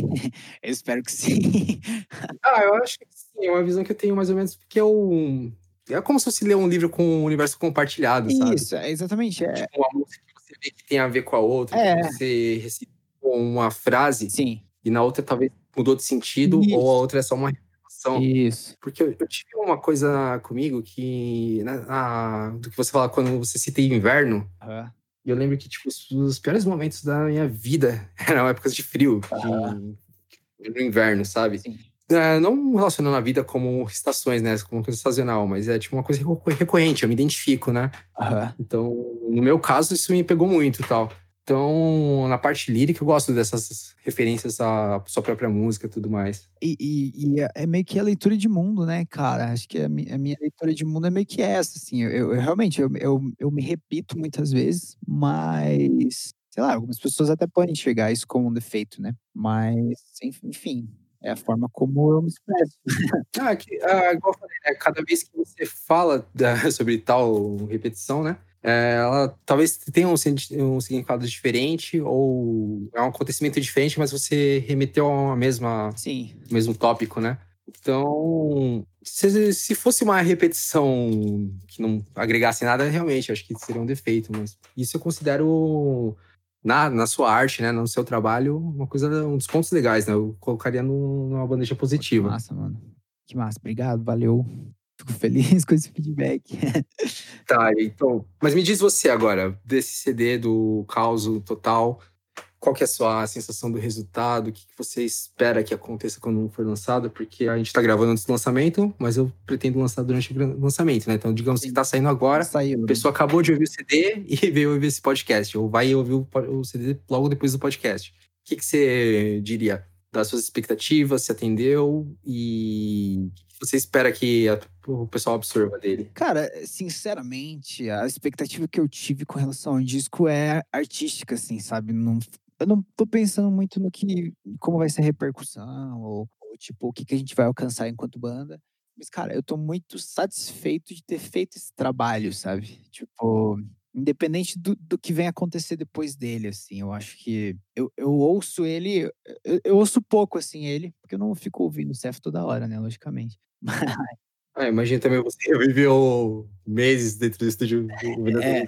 todas as versões possíveis, né? É, exatamente. Mas, é, volte e meia eu revisito ele e eu encontro coisas nele que eu, eu nem lembrava, assim, eu fico surpreso, assim, cara. Foi é um disco que me deixa positivamente surpreso quando eu escuto, assim, eu falo, caraca, mano. Tipo, fui eu que fiz isso, né? Tipo, É, tipo assim, a gente fez esse disco aí, né? tipo, é, eu acho que ele representa muito, cara, o- a- esses oito anos de Cefa, assim, sabe? Tanto sonoramente quanto as coisas pelas quais a gente luta e acredita, saca? Eu acho que ele é é- eu acho que daqui a 10 anos ele vai ser o disco que a gente vai fazer a tour tocando ele na íntegra, sabe? pô, tomara. Não, não, não, acho que todos os discos têm- de vocês têm uma. Vai ser legal, uma nostalgia dessas, né? Não sei como que vai ser a cena, a banda daqui a 10 anos, se eu ainda vou estar. Se não vou virar funkeiro, né? Mas certamente estar lá e ia falar, nossa, lembra daquela época, lembra daquelas coisas. Vai ser uma coisa nostálgica no sentido positivaço, né? Eu acho, eu acho que uma diferença, talvez, bem considerável entre o Ofal e o Caos é que o Ofal, ele teve ele teve intercepção de pessoas de fora, né? A gente teve um produtor e tal. E o Caos é um disco que a gente fez só gente, mano, trancado numa chácara. E, e- Então, essa parte foi uma das coisas que eu mais queria perguntar, né? Porque não, até então não foi lançado, não tem uma ficha técnica, né? sim, E pra mim pareceu muito bom. E a- alguns momentos eu achei, cara, acho que parece que é feito do concepção deles, né? Uma produção total deles. É. A parte de gravação dessa da chácara eu não sabia até você contar, né? Igual essa última música, né? Eu achei que era uma coisa meio proposital pra ambientar essa sensação e realmente era, né? Você tava ali só você mesmo e violão, né? sim. É, putz, cara, tipo, esse CD eu realmente considero o trabalho definitivo da Cefa até agora, né? Então, espero, inclusive, que vocês lancem melhores, porque é sempre legal ter música nova boa. É, eu quero ver o que, que a gente vai fazer depois desse disco aí, mano. Mas até agora, tipo, por mais que eu goste muito do- dos trabalhos anteriores, e esse, se fosse pra apresentar pra alguém como uma uma pessoa que vai, "Ok, e essa banda, toca o quê? Eu falo, "Ah, toca aqui, ó, o VCD. Ah, definitivamente, eu também, com certeza. Lógico que sempre vai ter isso com o último trabalho, né? Ah, não sei, tem alguns tipos de trabalhos que eu não sei também, concepção de banda. Geralmente o pessoal é muito orgulhoso do último trabalho, né? E já vi muita banda falar, nossa, esse último aí, é aquele lá foi um passo pra trás, na verdade, isso aí a gente não sabia o que tá fazendo. esse aqui tem muito. É, não, olha, por exemplo, o Ofal hoje em dia eu enxergo todos os efeitos dele, que na época eu não enxergava, tá ligado? Mas vamos ver o que, vai ser do caos daqui a uns cinco anos. Ou, sei lá, acho que a música que, de vocês que mais, né, me prendeu e tudo mais foi a Náufrago, né, que é do Fal. Sim, sim, E eu sim. acho que. Eu já mostrei pra uns gringos essa música, inclusive, eles tipo, não entenderam porra nenhuma da música, da, da letra, mas falaram, nossa, o instrumental é bom pra caramba tal. Então, sei lá, vocês tinham nos pontos que vocês estão trabalhando, que era essa letra, a música instrumental, né? Tipo, um deles estava bom, né? A letra também, eu acho sensacional. Mas para quem não entende, ainda vai captar a atenção deles, né? É, o, o Ofal me incomoda um pouco a, a- justamente a produção dele. Eu acho que teve muita negligência ali do produtor e me incomoda muito, sabe? Hoje em dia eu ouço. Qual, cara, tipo, quando saiu, agora, tipo, bem, bem papo sincero mesmo, né? Quando saiu a primeira vez que eu vi ele, comecei lá pela primeira música. E a primeira música, eu acho incrível o verso dela. Porém, a primeira, o timbragem de guitarra no começo, Ah, não tem guitarra, velho. Não tem guitarra, bicho. O cara simplesmente limou as guitarras do disco. É, então, aí tava vindo dos dias que antecedem a. Como que era o nome do EP mesmo? Os discos que antecedem as outras. Mas os discos que antecedem as outras tem, um time de guitarra ruim. Mas você pega, por exemplo, Caleidoscópio, velho. é uma- A gente tinha produzido com esse cara e deu muito certo, velho. Eu não sei o que aconteceu no Falo, assim. Caleidoscópio, tipo, eu lembro que quando saiu, tava aí um amigo meu que eu tinha mostrado pra ele duas bandas, o Memphis Mayfire e o Of My Same Man, né? E ele era um cara, tipo, só curtia ó, Slipknot Guns N' Roses, tá ligado? É, rockista. Mas ele, mano, ele, ele ficou muito, tipo, nossa, mano, essa banda aí, parece essas bandas que você me mostrou tal. Tipo, eu mostrei o Caleidoscópio pra ele. Ah, E eu, mano, aquela a sensação que eu tive quando eu ouvi Caleidoscópio, eu falei, mano, essa aqui é o Memphis Mayfire brasileira, tá ligado? Tipo, essa é a banda de post-hardcore mais próxima aqui. Era o trabalho mais definido de post-hardcore do Brasil. sim, era pro Falo ter seguido muito mais essa linha, mas o cara viajou, assim, mano. Dá um outro podcast só pra falar sobre o Falo, assim, sobre as coisas que.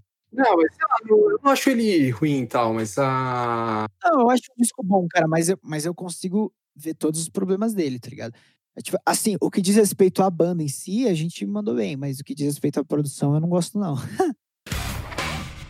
Bom, então depois dessa análise sincerona aqui que a gente fez do Ofal, né? O das coisas longe.